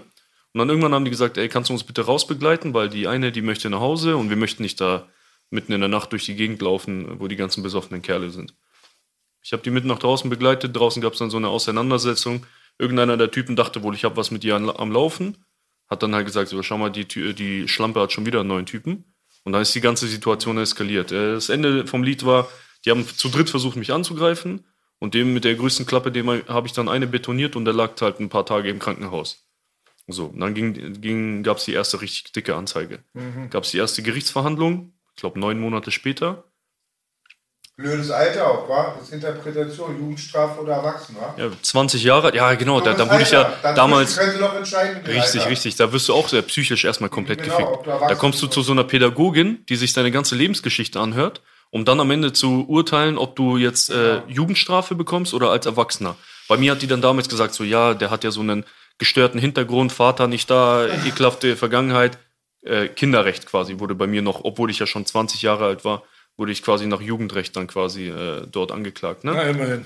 Ja, ein bisschen Glück im Unglück, aber ich habe auch schnell, schnell gerafft, so wie man, was, was ihr Ziel war damals und habe extra auch gewissermaßen mit ihr geredet, damit sie mich in diese Schiene lockt, falls ich dann verurteilt werde, dass ich dann ein bisschen besser aus der Sache rauskomme. Jedenfalls war das dann halt so, da sitzt du dann da und dann, äh, die haben natürlich dann vor sich liegen, dass du, ja hier, die müssen ja nur einmal deinen Namen eingeben und dann steht dann Edmond Avagian, Boxclub XYZ und so, ne, hier hin und her gibt's Bilder von dir beim Boxen und dann sagen die dann halt so, ja, aber Herr Avagian, äh, Sie sind doch Kampfsportler. Sie müssen doch wissen, wie man sich in so einer Situation verteidigt, ne? Ohne den anderen äh, das halbe Gesicht zu demolieren. Und meine ich so, ja, aber äh, was soll ich denn machen? Die sind, zu, äh, die sind besoffen, die sind zu dritt. Ich habe ein Mädel, das ich verteidigen musste. Die haben mich angegriffen. In dieser Situation kann ich nicht einschätzen, ob der Schlag jetzt reicht, um die Situation zu beenden oder ob ich härter. Ich habe halt einfach aus Angst, aus Adrenalin heraus draufgehauen und die Situation war vorbei. Der Typ ist zusammengeklappt, der lag da auf dem Boden und ich bin, ich bin also, ich habe noch nie hinterhergetreten oder so ein Scheiß, so mache ich nicht. Ne? Ich bin weggegangen, habe gesagt, kümmert euch um euren Typen. So. Deswegen, Das ist noch sehr human. Sehr human. ja, also ich, ich man kann man kann sagen, dass ich ein bisschen äh, Schläger früher war oder so oder mich gerne geprügelt habe, aber ich habe eine gewisse Schwelle halt nie überschritten. Also du bist nicht mit Pride groß geworden.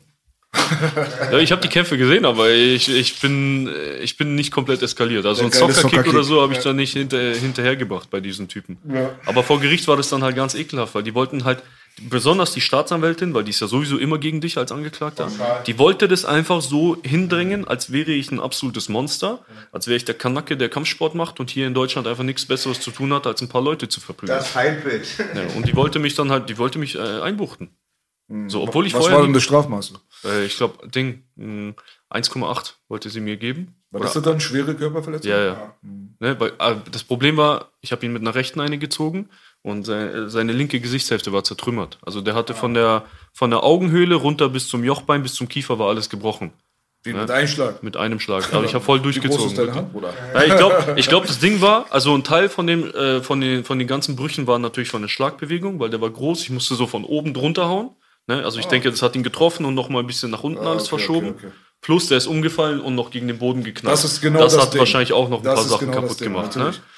Aber Das ist auch eine alte Story, das kann auch Das zum ist Tod immer auch führen. so ne? interpretierbar, da kann man auch versucht, einen Totschlag draus machen und oder kann man auch nur eine Nötigung, da Ja. Auslegungssache. Ne? die, die wollten mir auch beim besten Willen nicht glauben, dass ich nur einmal hingehauen habe. Die wollten mir beim besten Willen nicht glauben. Die, die wollten es unbedingt so drehen, als hätte ich noch weiter auf den Typen eingeprügelt. Das machen die Äh, gerne. Als wäre nichts auch, gewesen so. halt. Ne? Die sind, da, die sind da vor Gericht immer so.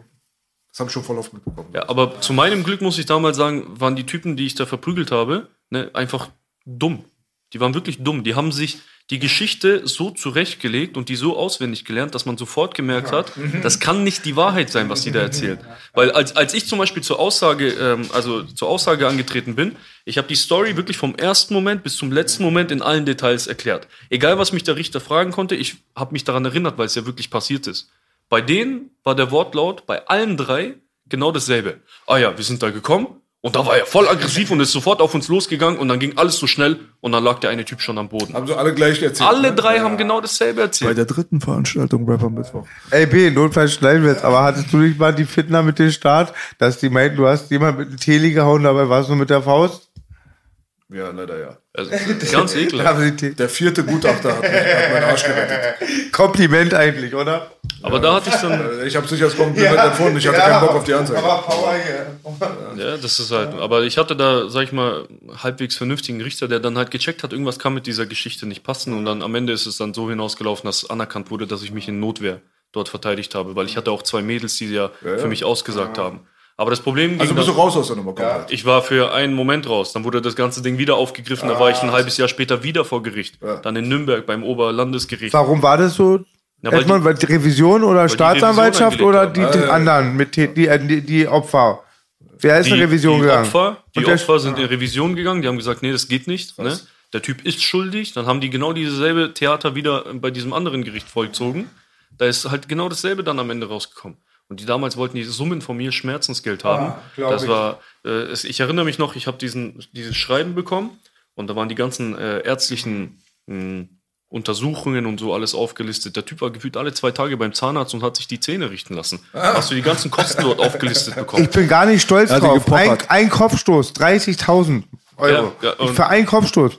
Richtig. Und Gib mir bitte drei, ich brauche 90.000. Schau mal, das Ding war, wenn es nur so 30.000 gewesen wären einmal, okay, das kann man irgendwie noch verkraften. Aber da gab es so ein kleines Ding, da musstest du unterzeichnen, dass da steht, ja, äh, alle ärztlichen Behandlungen weiterführend bis ans Lebensende, die mit diesem zu, äh, äh, Vorfall zusammenhängen. Und Arbeitsausfall. über- und Arbeitsausfall. Das ist Ja? ganz wichtig, weil dann kriegst du noch mal, dann geht meistens die Krankenkasse an dich ran. Genau, das ist dann der das. Arschfick, der.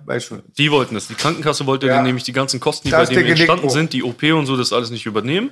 Und die haben versucht, das alles auf mich abzuwälzen. Gab noch eine Verhandlung dann, Und wo es diese- um dieses Schmerzensgeld und das alles ging. Und da, da hatte ich echt dann am Ende Glück, dass ich wirklich einen vernünftigen Anwalt hatte, der von Anfang an, sage ich, auch mir geglaubt hat, dass es so stattgefunden ist, äh, wie ich es erzählt habe. Und der dann, sage ich mal, auch das, das richtig kommunizieren konnte. Und auch zum Glück waren die Typen einfach dumm wie Brot und haben sich halt wirklich so schlecht abgesprochen untereinander, dass es offensichtlich war, dass sie am Lügen waren. Zum Beispiel. Die sind Profis da drin, solche Leute zu ertappen, Bruder. Mit diesen komischen Stories. Ich hatte mal so eine Situation, da habe ich noch vor der Gerichtsverhandlung, habe ich noch meinen drei Komplizen gesagt, bitte erzähl diese Story nicht, ich musste betteln. Ich sag, guck mal, ich, wenn ich das lesen würde, würde ich sofort merken, du erzählst nur Scheiße. So. Sind wir dort reingekommen? Ich habe vor der Gerichtsverhandlung, original noch vor der Gerichtsverhandlung, habe ich noch überredet, dass diese Scheiße nicht erzählt wird. Reingegangen, erzählt. Der erste Satz war erstmal so, wir sitzen drinnen. Mein Kumpel sagt, Herr Richter, wir möchten was gestehen. Wir haben nur Scheiße erzählt. So, was sie da als Protokoll gerade vor sich zu sitzen haben und so, das ist alles gelogen. Wir haben einfach versucht, unseren Arsch zu retten. Äh, Er sagt so, Gott sei Dank habt ihr das jetzt gerade zugegeben, auch so ein Berliner, so mit Berliner Schnauze.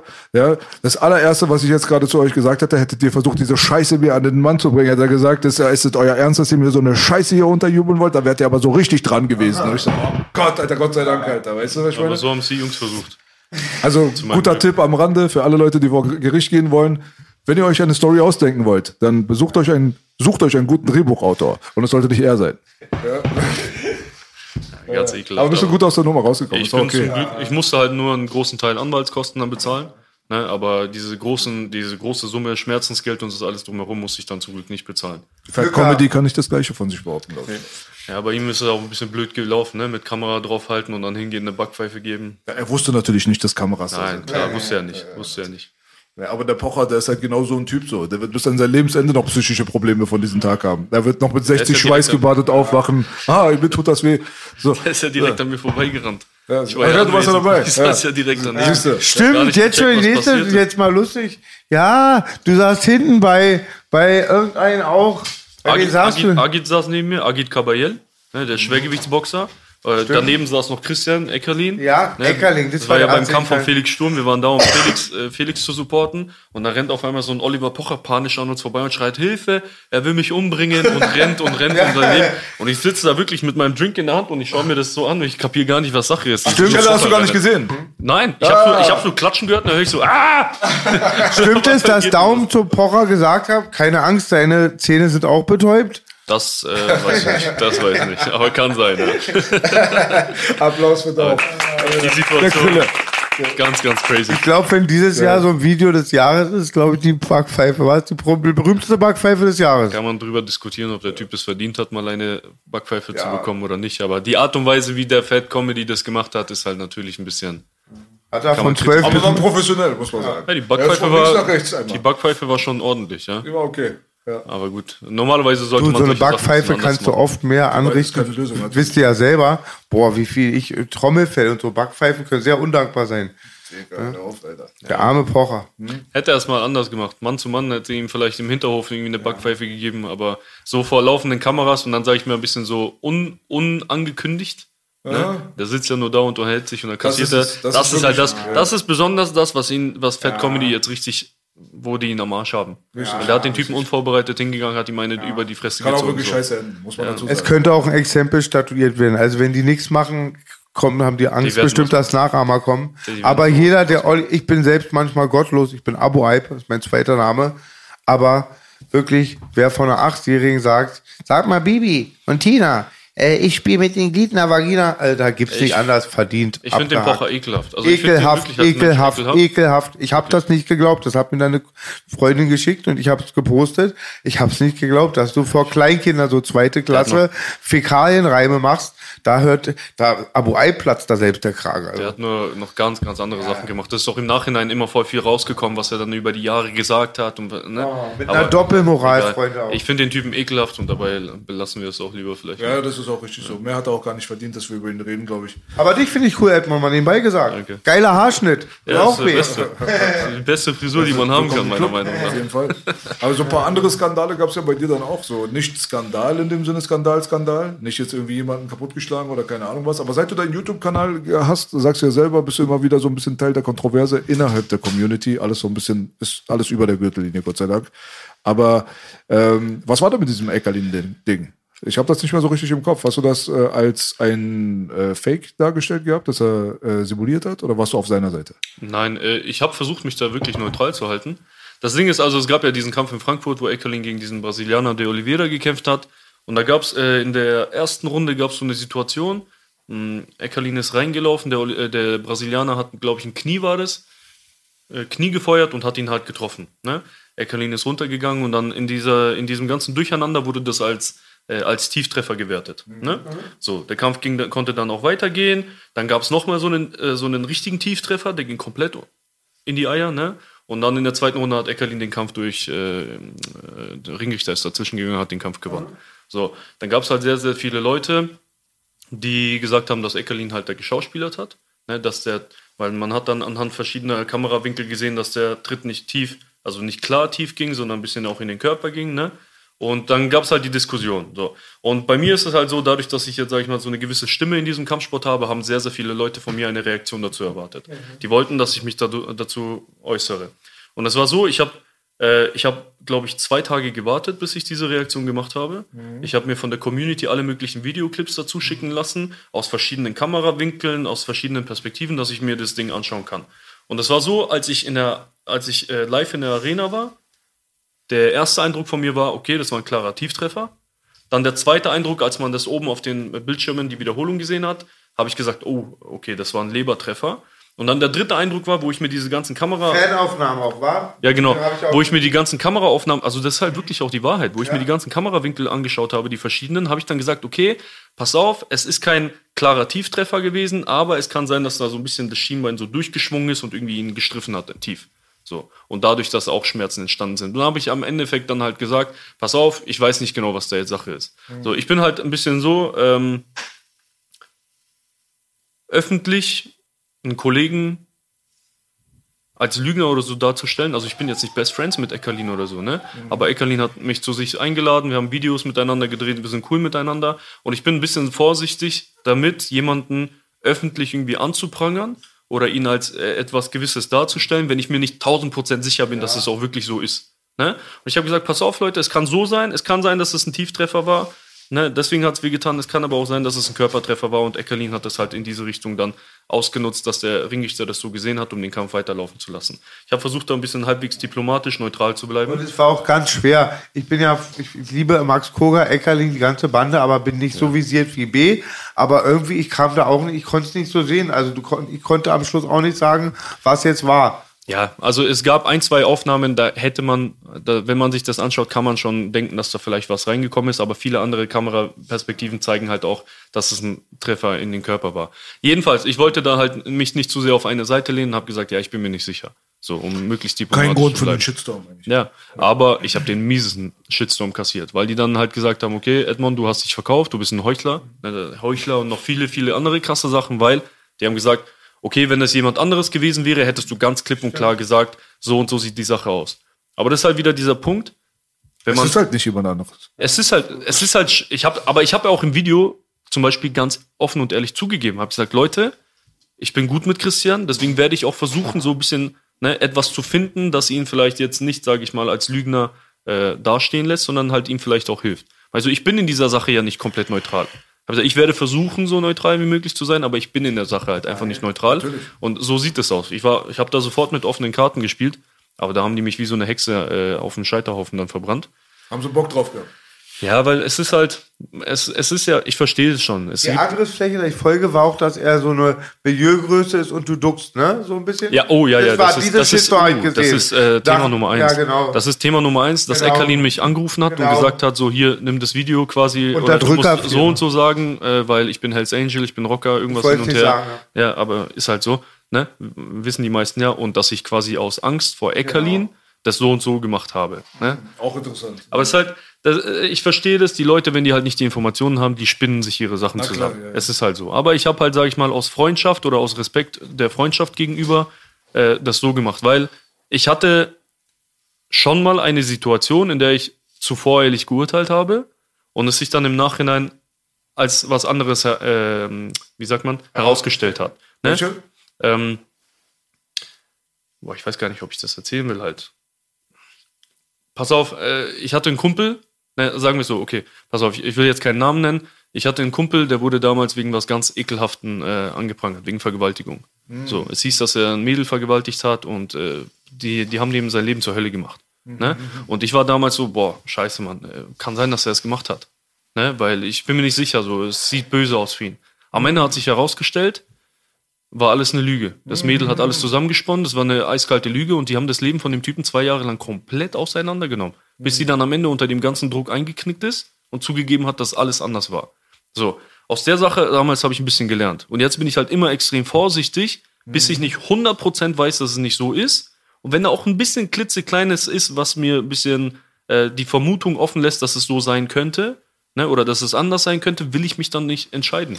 Ist doch eine gute Charakter eigentlich auch, finde ich. Aber also, das wollen die Leute nicht auf YouTube. aber das ist scheißegal, was die wollen, diese Schwanzlutscher. Ja, aber so, das weißt du, weil letztendlich, wer- das erinnert auch an diesen Deutschrap, weißt du so? Da, äh, den Samra, den haben sie direkt verbrannt, äh, Auch so Sinan Sache. haben sie direkt verbrannt, weißt Schau du? mal, bei Sinan war ich auch einer der wenigen, der sich auch ein bisschen gegen meine Leute, gegen die Community ein bisschen gestellt hat, weil ich habe das Video bekommen. Ne?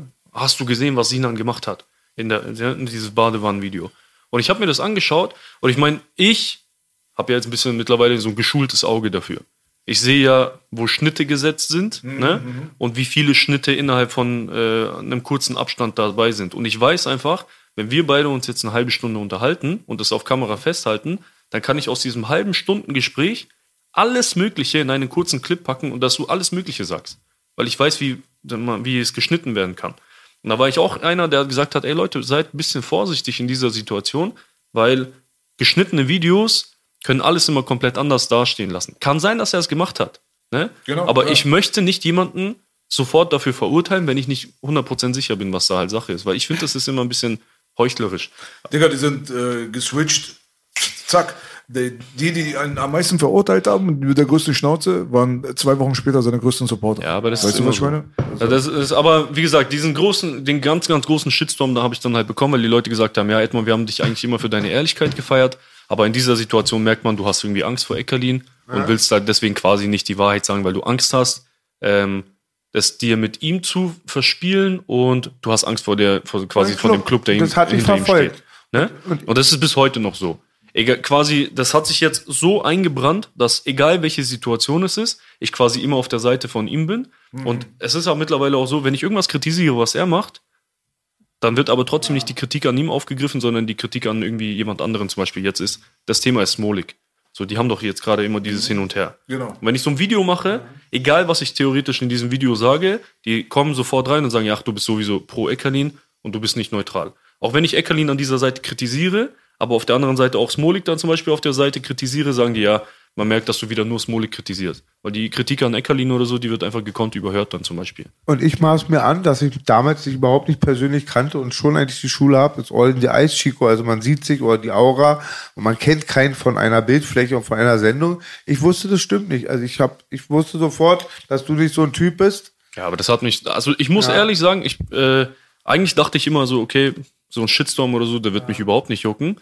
Äh, aber der Shitstorm hat mich für, ich will nicht lügen, für zwei Wochen so psychisch ordentlich mitgenommen. Okay. Ja, weil ähm, was mich verletzt hat, also ich sag, bin darauf offen und ehrlich, das hat mich wirklich verletzt. Es war nicht ein Shitstorm zu kassieren, okay, ne?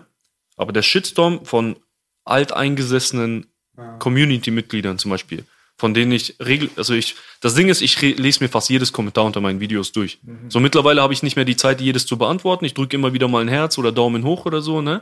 Aber ich lese mir fast alle Kommentare unter jedem Video durch, weil ich immer wissen will, so was meine Community über ein bestimmtes Thema sagt.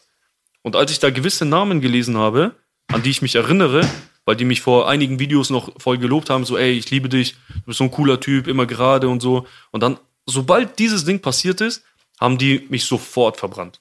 Dann habe ich gesagt, ja, du bist schon immer ekelhafter gewesen. Ich wusste doch schon immer, dass du ekelhaft bist und dass du ein Heuchler bist. Und das hat mich schon ein bisschen verletzt, so, weil ich habe das voll persönlich genommen.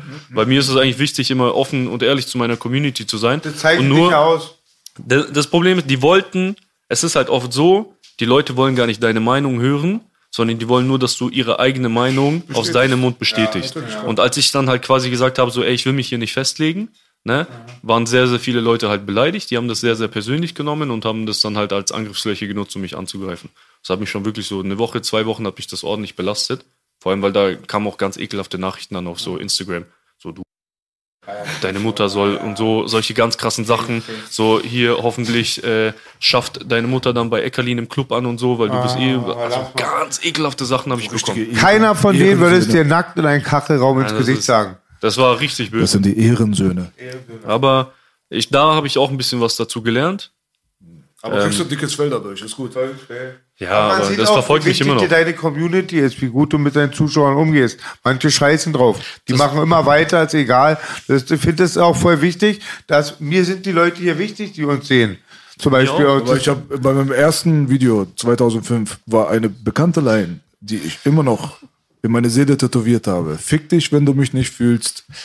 Nimm dein Geld, da ist die Tür. Ja, und das meine ich auch wirklich komplett im Ernst. Äh, Meine teilweise meine größten Hater sind Fans von früher.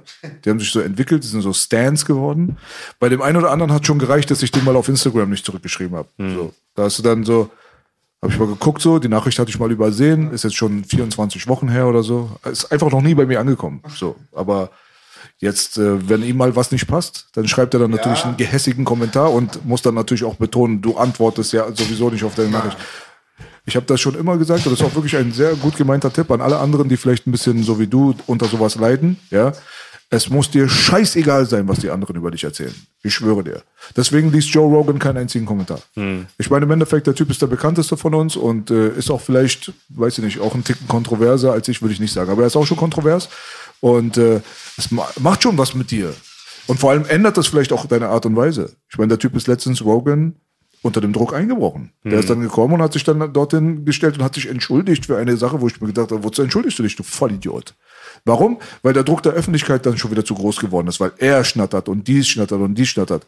Ich glaube wirklich, die beste Methode von allen ist einfach, wenn man selbst Selbstbewusstsein hat und wenn man sich, sich selbst gegenüber im Reinen ist darüber und sicher ist sich selbst gegenüber, dann braucht man echt die positiven und die negativen Kommentare nicht mehr.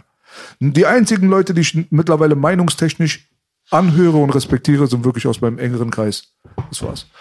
Ja, aber es ist schwierig. Also ich weiß, ich, äh, ich weiß eigentlich, sollte ich da nicht so drauf reagieren, aber es ist halt trotzdem schwierig, weil ich, ich sag ja auch immer meine Ring Life Gang. Ne? Das ist ja nicht einfach nur so, hey, was geht, Leute, sondern das ist für mich so, wenn ich irgendwo auf einem Event meine Leute sehe, ich stelle mich da auch stundenlang hin und ich unterhalte mich mit denen, ich mache Fotos mit denen. Ne? Das ist, äh, mir sind die Leute wichtig. Auch wenn es vielleicht blöd klingt, aber mir ist meine Community wich wirklich wichtig. Und das ist halt dann schwer, wenn du, sag ich mal, auch wenn du die Leute vielleicht jetzt persönlich nicht kennst, aber sag ich mal schon die Namen kennst, wenn die dich dann trotzdem auf diese Art und Weise dann halt so ekelhaft angehen. Ja, soll sich verpissen, ganz Ja, ehrlich. Weil ich meine, letztendlich, ich äh, antworte auch 80% aller meiner Instagram-Nachrichten. Hm. Und ich bin auch immer zu allen Leuten korrekt. Die fragen mich nach Tipps, die fragen nach ihren Lebensumstände teilweise und so ein Scheiß. Ich nehme mir wirklich die Zeit und versuche Leute zu helfen, wenn die mich fragen, kannst du mir bitte helfen? Ich nehme das aus meinem Alltag raus. Weißt du, was ich meine? Aber in dem Augenblick, wenn dieser kleine Pisser dann irgendwann so undankbar ist, ja, und an den Karren pisst, wo er nicht ranpissen sollte. Weil das ist dann so ein Mensch so, den hast du quasi die Hand gereicht und der hat dann reingespuckt. Und in dem Augenblick dann ist der auch dann unten durch. Weißt du so? Weil man darf diese Illusion halt sich selber nicht machen, dass man es wirklich mit Leuten zu tun hat, wie im echten Leben, die dann irgendwie Kumpels sind, Freunde oder nein, das ist ein Fremder. Du weißt überhaupt nichts über den. Der kann Vergewaltiger, Mörder, aber auch der beste Mensch der Welt sein, kann Engel sein. Im Endeffekt, du weißt nicht, wer der ist. Das ist einfach irgendjemand, wahrscheinlich mit einem Fake-Account, vielleicht hat er ein echtes Profil, vielleicht hat er ein echtes Bild. Und dementsprechend, ich finde ehrlich gesagt, das sind so Erfahrungsprozesse, so, die sind ganz wichtig, um das irgendwann mal dorthin zu äh, manövrieren, dass man sich von solchen Sachen nicht mehr aus der Ruhe bringen lässt. Mach einfach dein Ding, zieh durch. Was alle anderen sagen, ob positiv oder negativ, ist eigentlich normalerweise scheißegal. Die positiven Sachen sind schön, nimm die für dich an, aber wie du schon gesagt hast, wir sind so getrimmt darauf, eine negative Nachricht über 100 positive zu setzen. Manchmal versaut es dir deinen Tag, deine Woche. Es ist die Herausforderung für Leute wie uns, so Content Creator und so weiter, das ist ja was Neues, ja. So, wir haben ja diesen Scheiß gestartet. Vor uns gab's das nicht. Wir mussten erst mal lernen. Ich war auf MySpace damals das erste Mal Social Media. Da wurde ich schon beleidigt oder dies, das. Oh, da wollte ich mich mit jedem treffen und hab die zu meiner Straße gerufen, hol dir deine Backpfeife Ja, ab. weiß ich noch, einmal waren wir oben, Belasch. Da war Internet neu, da sind wir alle runtergegangen. Ja, ich habe schon auch Am geschrieben, Kotti. ich habe meine Adresse ge- geschrieben und habe gesagt, komm dorthin, hol dir deine Backpfeife ab. Hab ich Das ist so, gemacht. wenn ich mir heutzutage so das so überlege, denke ich mir so, im Endeffekt hast du selber verloren.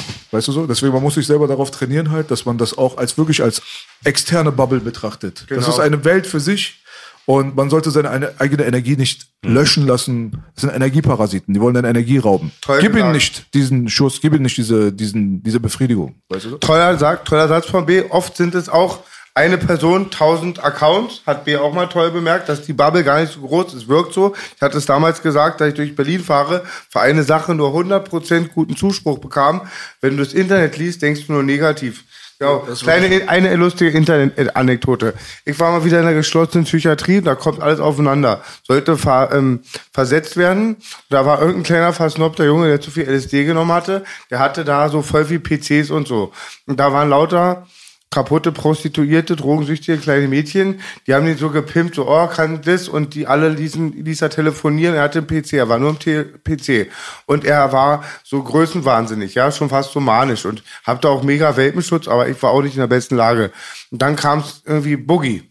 Ja, den kenne ich, das ist ein Idiot. Und dann, er war vor seinem PC, ich so, ja, ist ein richtiger Vollidiot, war? Und äh, also, ja, voll Idiot, man, voll der Quatsch und Scheiße und durchgeknallt, gewalttätig, ein Junkie und so. Ja, so richtiger Spast und so. Und so ist widerlich, der Typ, der ist so ein Opfer, ich habe ihn schon immer gestellt, der ist auch aus meinem Bezirk, ich kam immer näher. Und dann sage ich mal, so ein ganz kleiner Typ, kann es sein, dass der auch so ein Gesichtstattoo hat, mit einem Drachen hatte ich damals? Ja, ja, das ist er. Ich tippe ihn an, er dreht sich um, da war ich hinter ihm, hat er geschrien. Ja. Und wenn ich noch was einfach ich unbedingt sagen würde, äh, man hat es früher geleugnet, es gibt überall korrekte, das weiß man mittlerweile. Und ähm, auch bei den Richtern. Ich fand den, diese Geschichte, die hatten wir letztens schon angesprochen, großartig, wo der Typ Mike Tyson im Flugzeug provoziert und der arme Mikey dann doch ein bisschen Sch- Schiss Da hatte. Schiss Schiss hatte wegen seinen Auflagen. Unfassbar. Also mit so einer Community, da muss die, selbst der Richter hat gesagt, hat keine Bewährungsverstoß gesehen. Der wurde ja am Flughafen direkt dahin gebracht, Schnellrichter, und er meinte, der Typ ist einfach nicht der Hellste, wenn er Mike Tyson im Flugzeug provoziert. Respekt an die Richter. Weißt du, was das Problem bei mir ist? Ähm, warum mich das auch ein bisschen getroffen hat, ist, weil du fängst dann an, äh, daran zu zweifeln, was du gesagt hast, ob das wirklich falsch war oder so, ne? Weil ich bin halt so, ich schau mal, ich habe ja so Ring Life ist mittlerweile also nicht mehr eine One Man Show. Ich habe jetzt mittlerweile mittlerweile ein paar Leute, die mir helfen, aber keiner redet mir in die Videos rein oder so. Oder ich stehe auf, ich sehe das Thema, ich setze mich hin und ich sage, was ich darüber halt denke. Ne?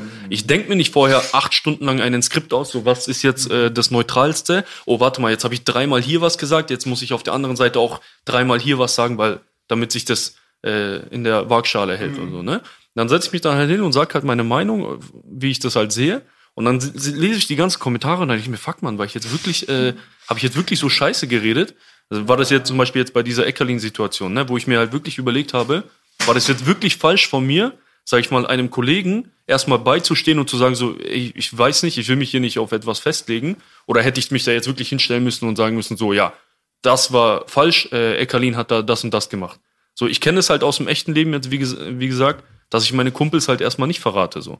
Wenn irgendwas passiert und ich erstmal zu denen stehe und abwarte, wie die Situation sich dann halt entwickelt und nicht derjenige sein will, der sich da ein Urteil darüber bildet.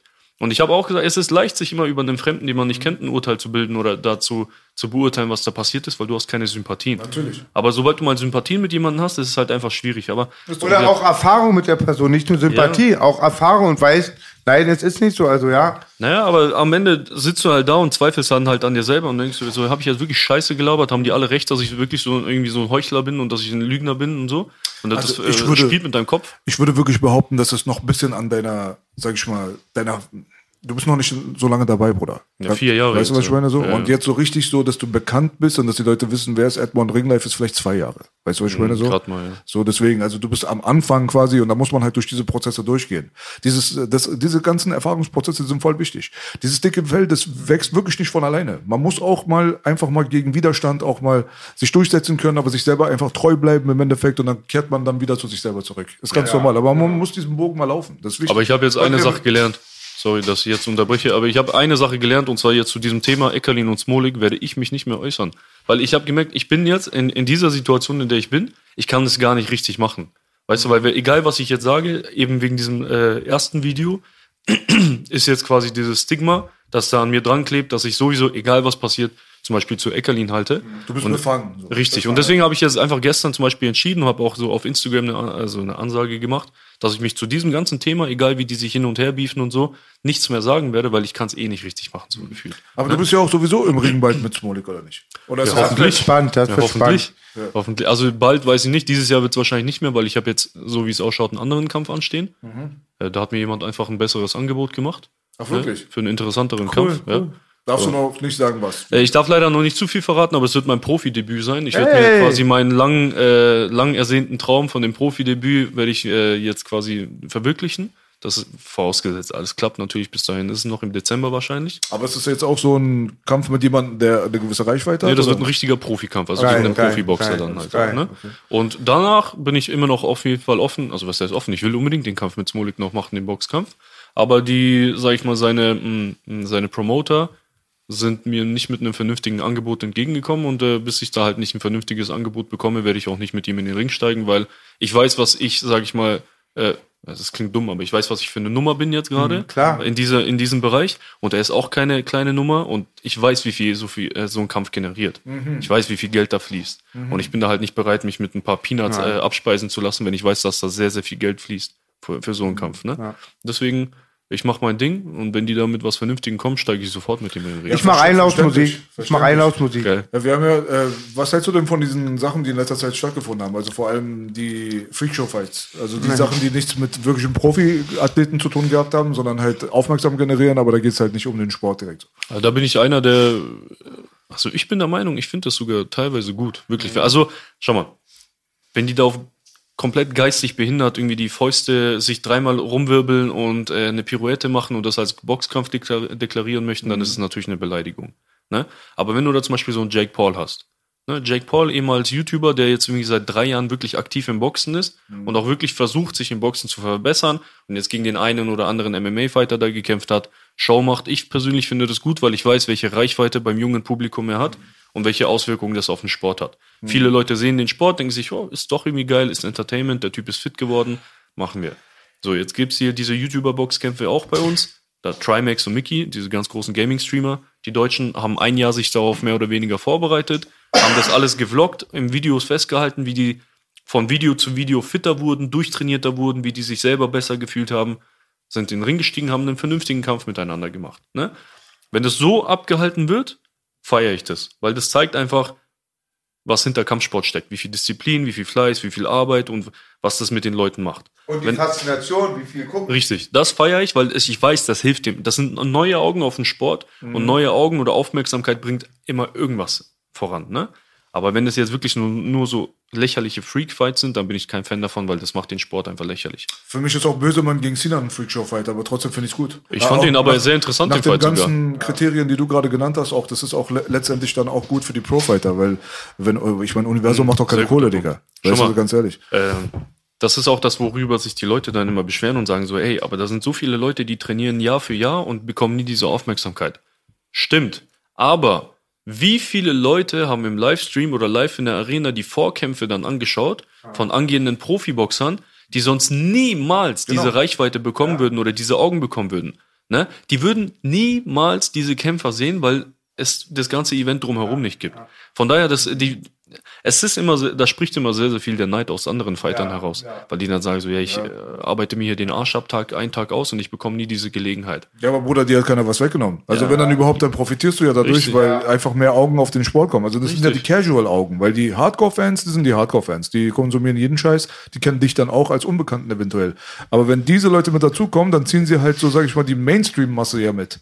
Und wenn die Mainstream-Masse so auf etwas einsteigt, dann kann man ja sehen mit dem Conor McGregor-Effekt so, weißt du, wenn McGregor reinkommt in die UFC, der zieht halt äh, durch seine Popularität, sage ich mal, mit Ronda Rousey damals zusammen, hat er so viele neue Fans für MMA generiert, die dann aber dann aufmerksam geworden sind auf die Masvidals und Diazes und wie die wie auch immer hießen. Ja, so. ist weißt was ich meine? Das bringt eigentlich alle voran, aber Macht auch Spaß, ist doch okay. Lass doch einfach, ich meine, wenn du da kein Interesse daran hast, keiner zwickt dich mit Waffe am Kopf, Alter, vor YouTube zu sitzen. Weißt du, was geht ich nicht. meine? Das geht nicht. Du weißt, die Leute müssen immer was Negatives zu solchen Sachen sagen, weil das greift sie persönlich an. Da bin ich auch noch mal beim Thema. es scheiße wäre, würde ich ja verstehen. Ich meine, wenn du wirklich so, manchmal hast du so eine Shitshows, wirklich. Du hast einfach drei Runden MMA, fünf Runden MMA, zwölf Runden Boxkampf. Da willst du einfach deine Zeit von Gott wieder zurückhaben. Verstehst du, was ich meine so? Es ist so scheiß langweilig. Das ist wie so ein 0 zu 0 beim Fußball. Es gibt leider auch bei uns im Kampfsport. Draw, Draw. Aber Draw. ne, Draw ist ja meistens was Gutes, aber weil dann haben sich beide so gut gegeben, dass man nicht weiß, was los ist. Aber diese Geschichte hier mit diesen Sinan und Dings hier, Bösemann zum Beispiel ist ein Paradebeispiel für mich. Es war Entertainment pur. Am Ende war Karate Tiger 1, alle rennen rein, hat nur noch die Frank Harris Musik gefehlt.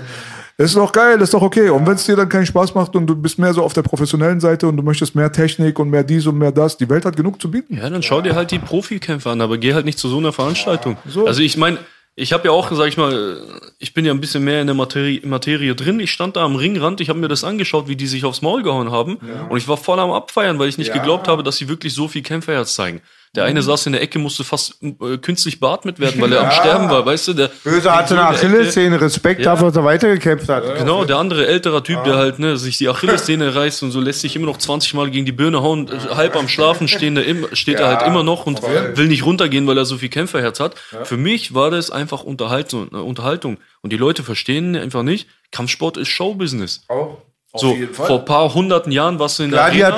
Ja, warst du als Gladiator in der Arena und hast dafür gesorgt, dass sich der Mob äh, d- aus dem langweiligen Alltag rausgeholt wird und halt du für Unterhaltung sorgst. Das ist ja heutzutage nichts anderes. Und wenn man halt nicht bereit ist, ein bisschen Entertainment zu akzeptieren, dann weiß man, was mit dem Sport passiert. Absolut, es gibt so so. viele unfassbar gute Fighter da draußen. Ich weiß nicht, wie sehr du dich mit äh, Boxen auskennst. Kennst du Terence Crawford? Kein Schwanz kennt den, gefühlt. Hier, hier nicht. Ja. So, weißt du, er ist wahrscheinlich gerade einer der drei besten Fighter überhaupt auf der ganzen Welt, Boxer. Ne? Ein unglaublicher Boxer. Kein Schwanz kennt ihn mehr oder weniger. Sogar in Amerika kennen ihn viele nicht. Warum? Weil er nicht promoted wird. Er verkauft sich selber nicht gut. Er, es fehlt dieses, äh, ne, diese Drama, dieses Show und hin und her. Und dann kommt da so ein Jake Paul, ein YouTuber, macht einen Kampf und ist weltberühmt. So. Ich finde, wie immer ist es so, wie man es macht, zählt, nicht was man macht. Im letzten Show Feld zählt, wie man es, nicht was man macht, sondern wie man es macht und was sie nur erwartet, dass die Elan haben und Biss haben halt, genau. Man muss bereit sein, ein bisschen Show zu Genau. liefern, sonst schauen die Leute über dich drüber. Weißt- Deswegen, Was ich vorhin sagen wollte, ist zu den Kommentaren, ja, zum Beispiel Belasch ist ein Mensch, der mich sehr oft kritisiert hat. Das hat aber Hand und Fuß. Das ist was anderes als Arzt im Hut, die dich anrufen, auch Kritik machen, aber nur negativ. Und diese Kommentare jetzt mal, ey Jungs, wann ist es denn Kritik? Es sind doch einfach nur ein bisschen bessere Beleidigungen. Also ich sehe da ganz selten Kritik, sondern einfach immer nur dumme Beleidigungen. Lass uns über den Punkt hinaus, da waren wir schon weg. Äh, jetzt, weil, weil wir nicht mehr so viel äh, Zeit auch haben, wäre es gut, wenn wir auch mal über das Fighting selber auch mal reden, weißt du so? Weil letztendlich, dafür bist du bekannt halt. Und ähm, jetzt, äh, wenn man sich die deutsche Szene jetzt anguckt, mit äh, den Sachen, die wir jetzt gerade besprochen haben, ist ja schön und gut, aber letztendlich bist du viel mehr durch MMA-Promotion aufgefallen. Also irgendwann waren das MMA-Reactions und so weiter, die Leute sind da drauf eingestiegen. Äh, wie ist dein Bezug überhaupt erstens dazu? Hast du eigenes Training vorzuweisen? Zweitens, also ich sag mal so, wenn man jetzt über dich jetzt als äh, Person so nachdenkt in der Öffentlichkeit, deinen Kanal beurteilt und so weiter, dann macht dich das A, erstens mal, weil es nicht sehr viele Leute gibt, die auf MMA reacten, auf eine, sage ich mal, qualifizierte Art und Weise hier in Deutschland. Da sind wir noch sehr weit weg von. Auf der anderen Seite, also natürlich im Maßstab zu USA und so, ja, da gibt es halt Expertenkanäle. So, das, das, äh, Ariel Helwani hat keine Ahnung, wovon er redet, er- aber er weiß viel mehr äh, als viele Leute hier. So. Aber es gibt dann da drüben so Bloody Elbow, MMA Fighting und MMA Junkie und was weiß ich nicht. Da da gibt's wirklich, und bei jedem dieser Outlets arbeiten dann irgendwie 20, 30 Experten. Da drüben geht's halt völlig zur Sache. Hier ist es so ein kleiner Nischenbereich und äh, das ist der, die interessante, der eine interessante Faktor. Aber was dich natürlich abgehoben hat von den anderen, ist, dass du selbst dich mit Leuten getroffen hast und selber in den Ring gegangen bist. Und dass dann diese Sparring-Sessions, auch letztens mit Sinan, das habe ich mir auch reingezogen, war auch interessant, ehrlich gesagt. Also äh, da muss ich sagen, das hat dich so ein bisschen von dem Rest abgesondert. So. Und ähm, Auffällig ist natürlich, dass du immer noch Boxen machst. Also du sparst niemals mit anderen Leuten mit Kicks oder mit Takedowns oder nichts. Das ist immer noch pures Boxen. Da ist natürlich erstmal die Frage, ist das deine Voraussetzung? Gehst du rein und sagst nur Boxen? Oder äh, kann man sich auch mal auf ein Kickboxing-Sparring irgendwie von dir mal freuen demnächst oder irgendwas in der Art? Auf jeden Fall. Also Ding, mein Hintergrund ist, ich habe zwar mit Kickboxen angefangen in meiner Jugend, aber mein richtiger Hintergrund ist das Boxen. Also da, wo ich wirklich aktiv war, wo ich auch Profi werden wollte, wo ich auch Kämpfe gemacht habe als Amateur. Ist, äh, ich habe 25 Kämpfe als Amateur ungefähr gemacht. Wie lange?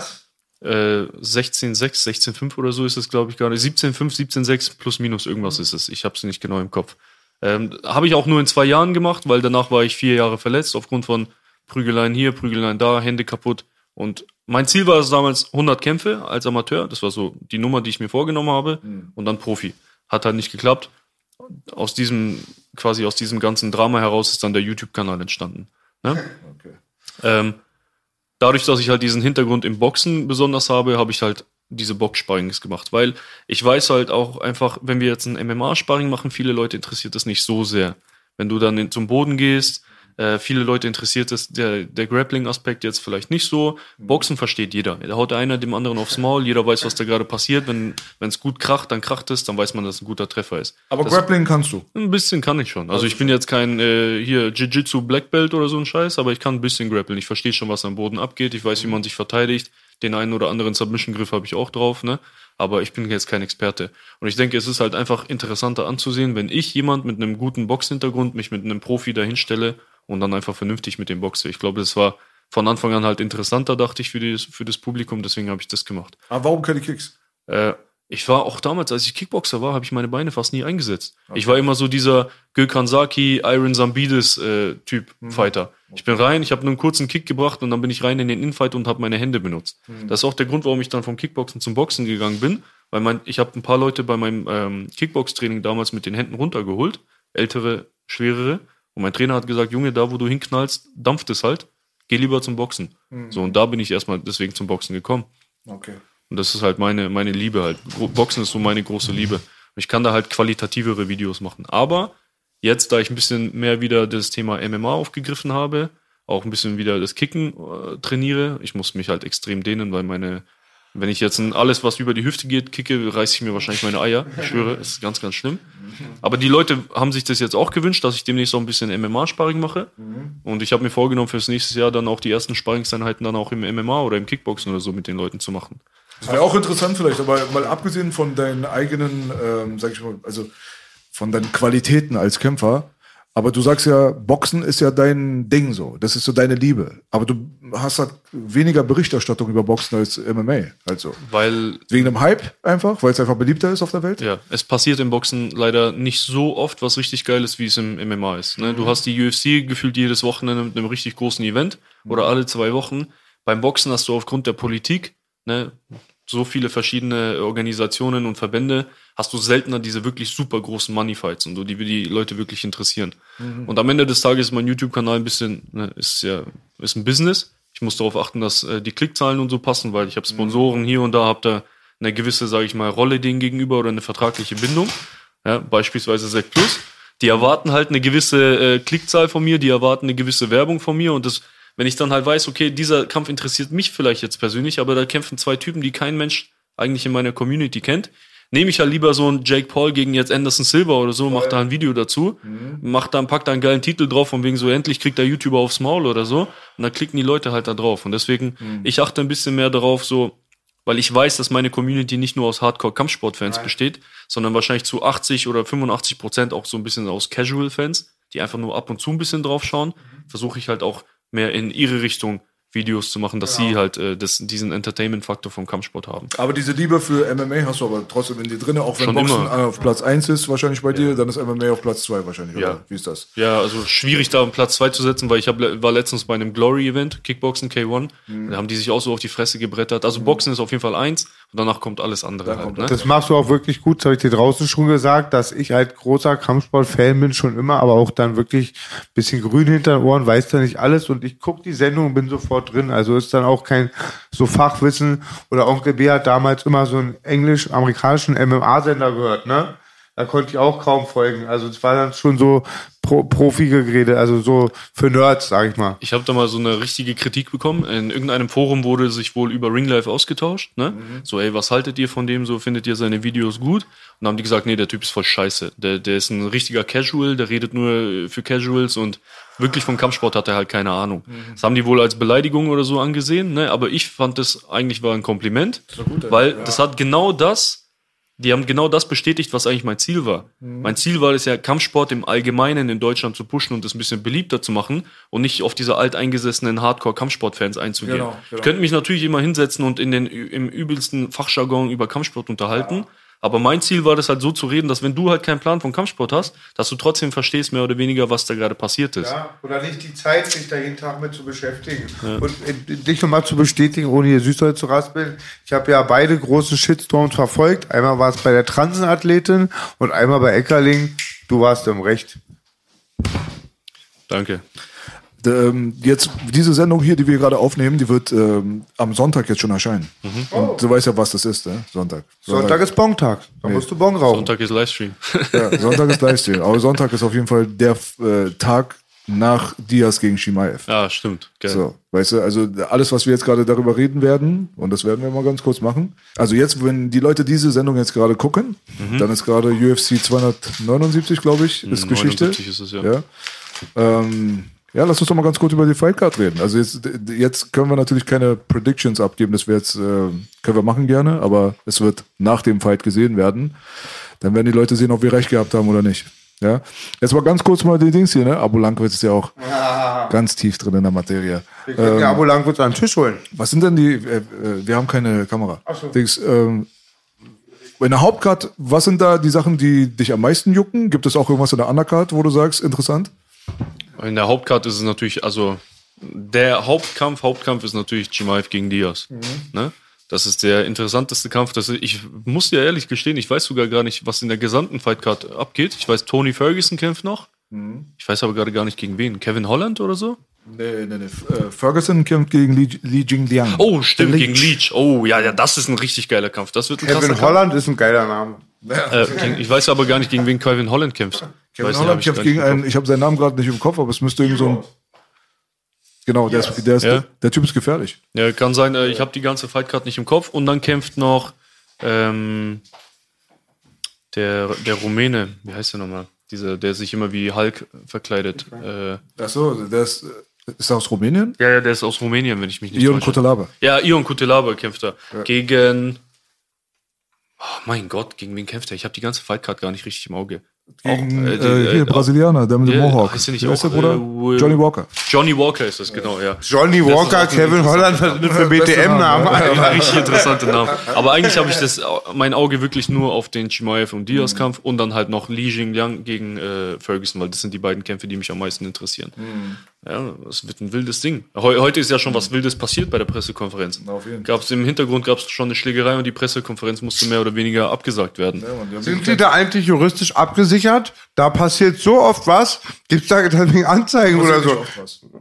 Muss man sagen. Also es passiert schon sehr, sehr wenig dafür, dass man so viele wilde Boys hat, Alter. Stimmt, ich habe immer Mike geguckt. Bei Mike ist immer was passiert. Das letzte Mal, wo wirklich was passiert ist, war ja dieses äh, Habib-Conor McGregor-Ding Da mit ist dem aber Bus. wirklich was passiert. Ja, da ist richtig äh, Show abgegangen, aber auch da war nichts, außer ein bisschen eine Geldstrafe vom äh, Verband oder so wurde da Er ist der angesetzt. McGregor. Ne? Alle anderen werden rausgeflogen. Und ja, das stimmt. Und dann war noch eine Sache, und zwar war das damals Leon Edwards und Masvidal. Da gab es ja auch diese kurze paar ne, äh, Two-Piece und eine, und eine Three-Piece und eine Soda, Äh, ja. Three-Piece und eine Soda, ja, das, ist, das ist genau. Aber ich glaube, da passiert nicht groß. Ich habe letztens einen interessante Dynamik gerade. Cage-Kampf gesehen, da ist irgendein Atze reingegangen noch. Das ging auch viral da. Einer guckt zu und klettert dann über den Oktogon und haut mit. Das war bei den Russen wahrscheinlich. Ja. Das passiert nur bei den Russen die ganze Zeit. Bei ihren Pop-MMA-Shows und so.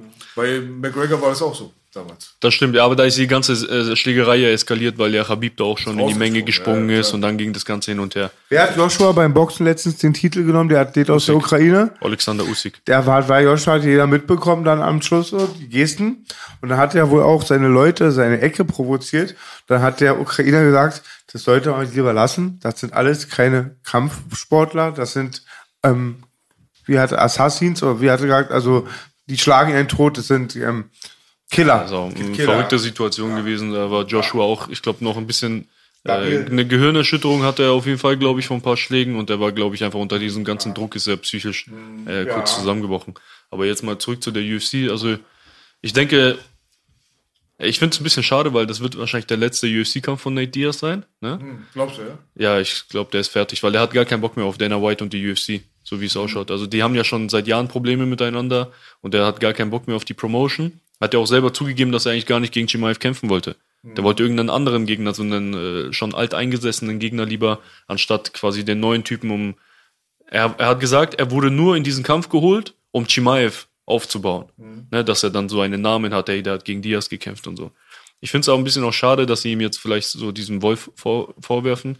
Äh, Ich, ich weiß, wie die, wie die Geschichte am Ende aussehen soll. Am Ende soll die Geschichte so ausschauen. Nate Diaz wurde von Hamza Chimaev komplett auseinandergenommen. Hamza Chimaev ist der nächste, ne, dieser wilde Typ. Also der wird eigentlich wie so ein Lamm zum Schlachten geschickt. Das ist so. Das ist, äh, finde ich, ein bisschen traurig und respektlos ihm gegenüber und äh, dem gegenüber, was er für die UFC, sage ich mal, geleistet hat. Aber vielleicht zaubert Nate Diaz ja irgendwie jetzt dieses Upset hin, wobei ich da Die jetzt nicht Formel gegen Schulz damals, war? Ja, aber ich glaube da nicht so dran. Ja, nicht so sehr, ne? Aber da, das Ding ist halt, die, die UFC hat noch nie anders operiert, muss man dazu sagen. Also wer sich so ein bisschen mit denen auseinandergesetzt hat, das ist halt auch so, wie du gesagt hast, mein Business ist deren Business. Und die gucken halt irgendwie, dass da Nate Diaz mittlerweile einfach so ein internationaler Megastar ist. Eminem rappt über ihn und der chillt mit den ganzen Rappern rum und mit den Schauspielern und ist halt so ein Popkultur-Ikone geworden mittlerweile. Und der hat halt natürlich sehr, sehr viele Fans, die man dann so transferieren kann auf das neue Ding, weil mit Nate hat man jetzt schon alles erreicht. Er ist am Ende seiner Karriere, Ramsat ist jetzt am Anfang. Das haben sie mit Anderson Silva damals auch gemacht, wo sie ihn dann vor Adesanya gepackt haben. Da dachten sie sich dann auch so, einer überreicht die Fackel. So, Ja, das ist genau. immer so das Ding so. Ist gar nicht mal so, so bösartig, so finde ich, so wie die, die meisten immer so darstellen wollen. Und letztendlich ist MMA halt äh, so spannend, weil genau das passieren kann. Es kann sein, dass der andere aber überrascht, weißt du so, weil wir haben jetzt gerade ja sowieso diese seltsame Dynamik jetzt mit Nate, der in der fünften Runde fast den Champion Leon Edwards fast ausgenockt hat. So Und, und ihn dann laufen lassen hat. so, weißt du, aber es hätte innerhalb einer Sekunde wäre dieser Kampf noch vielleicht irgendwie eine Minute länger gegangen. Kann ich mir nicht vorstellen, dass Leon Edwards da gut aus der Nummer rausgekommen wäre. Da wäre der Sie- Sieger wahrscheinlich Nate Diaz. Und der ist aber jetzt der Champion. Und jetzt ist Diaz dort gegen denjenigen, der der nächste Titelcontender sein soll mit Ramsat. Und sollte Diaz den McGregor nochmal ziehen. Das, was damals wird ja, verrückt. Das war ja McGregors erste Niederlage. Ja. Da ist ja, hat ja auch Nate In der UFC, die- erste ja. Niederlage in der UFC. Ja, genau. Und da dann, der hat ja die Welt geschockt dann mit der Nummer und ich weiß es nicht. Ich kann mir diese Cinderella-Story jetzt nicht so krass vorstellen, aber es gibt immer so diesen Überraschungsfaktor. Und das macht es, dieses What If, macht dieses UFC-Ding halt so interessant für die Leute. Also wenn Hamzat nicht intelligent kämpft, dann könnte er in Probleme geraten, weil wir wissen, eine Sache über Diaz ist, äh, der ist ein Konditionsfreak. Ne? Und wenn Hamzat da nicht vorsichtig ist und versucht irgendwie auf den Knockout, auf den Finish early zu gehen und kriegt es nicht hin und dann in der vierten oder in der fünften Runde, weil das ist, glaube ich, sein erster Fünf-Runden-Kampf, wenn ich mich nicht täusche, und dann hat er seine Energie vielleicht nicht gut genug eingeteilt, ist in der vierten Runde ange äh, angekommen, in der fünften Runde angekommen, strauchelt jetzt ein bisschen vielleicht und äh, Diaz nutzt halt sein Grappling oder seine Kondition, um ihn dann zu, vielleicht zu submitten oder so. Das könnte schon so ein Szenario sein, das ich mir vorstellen kann. Was ist doch was submitten? Äh, zur Aufgabe zu zwingen. Ach ja. ne? Ist nur die Frage, ob Diaz am Punkt seiner Karriere jetzt, sage ich mal, drei Runden mit Hamza Chimaev und seiner Power umgehen kann und nicht vorher irgendwie gefinisht wird von ihm. Also das Ding ist halt so, dass äh, eigentlich an und für sich wurde Nate Diaz noch nie gefinisht. Der hat nur ein, einmal hat er einen TKO-Loss damals gehabt gegen Josh Thompson und das war halt auch, da ging er verletzt in den Kampf rein. Aber insgesamt ist es eigentlich so gut wie unmöglich, so einen Diaz Brother K.O. zu, zu schlagen. Es ist seinem Bruder nie passiert, es ist ihm nie passiert. Und äh, das viel größere Problem ist einfach dieses ganze Narbengewebe um das Auge herum. Also jedes Mal, wenn ein Diaz-Bruder einen auf die Schnauze bekommt, fängt er an zu bluten wie so ein Schwein. Also wenn man mal guckt, so wie die hier aussehen, ja, das ist so, da brauchst du auch 50 Prozent nur punchen und der, Blu der Bluter brutet, äh, der Bluter brutet, der Bruder blutet. Und äh, da sehe ich auf jeden Fall die großen Gefahren jetzt gerade, wenn Hamzat wirklich, der hat ja Power, der ist halt ihm körperlich weit überlegen, muss man sagen. Ich glaube, Hamzat ist, glaube ich, 1,88 groß und Nate ist, glaube ich, 1,80 groß. Nate ist eigentlich normalerweise ein Lightweight. Er hat auch in letzter Zeit äh, gegen die Welterweights, die er gekämpft hat, sind ehemalige Lightweights. Weißt du so, ob es Masvidal ist oder äh, McGregor oder keine Ahnung was. Jetzt kommt er gegen jemanden, der Middleweight kämpft. Also der ist wirklich riesengroß und mächtig so. Und äh, hat auch noch diesen Wrestling-Background und äh, Takedown-Defense war noch nie so das große Ding bei den Diaz-Brüdern, wo man aber dann ein paar Sachen gehört hat dass er eine viel bessere Takedown-Verteidigung haben soll, als er demonstriert, weil er denkt, dass er vom Rücken aus gefährlich ist. Das kommt auch nochmal so dazu. Aber das macht, das sind diese X-Faktoren, die diesen Kampf halt so irgendwo spannend und würzig machen. Ich gönne das Ramsat auf der einen Seite, weil als Fans und als Business muss ich sagen, haben wir alle jetzt nichts davon, dass ein aufstrebender Contender, der noch für viele spannende Sachen sorgen könnte, jetzt zum Beispiel jetzt gerade gecuttet wird und vielleicht in seinem Selbstvertrauen äh, geschmälert wird oder so. Wir haben bestimmt noch fünf, sechs, sieben, acht, zehn Jahre Hamza Chimaev vielleicht noch vor uns.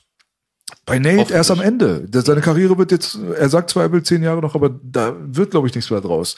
Aber sollte das passieren, wird es der Cinderella-Augenblick, glaube ich, der MMA-Geschichte. Ich glaube, das wird noch größer werden als damals Home gegen Rousey. Sehr gut möglich.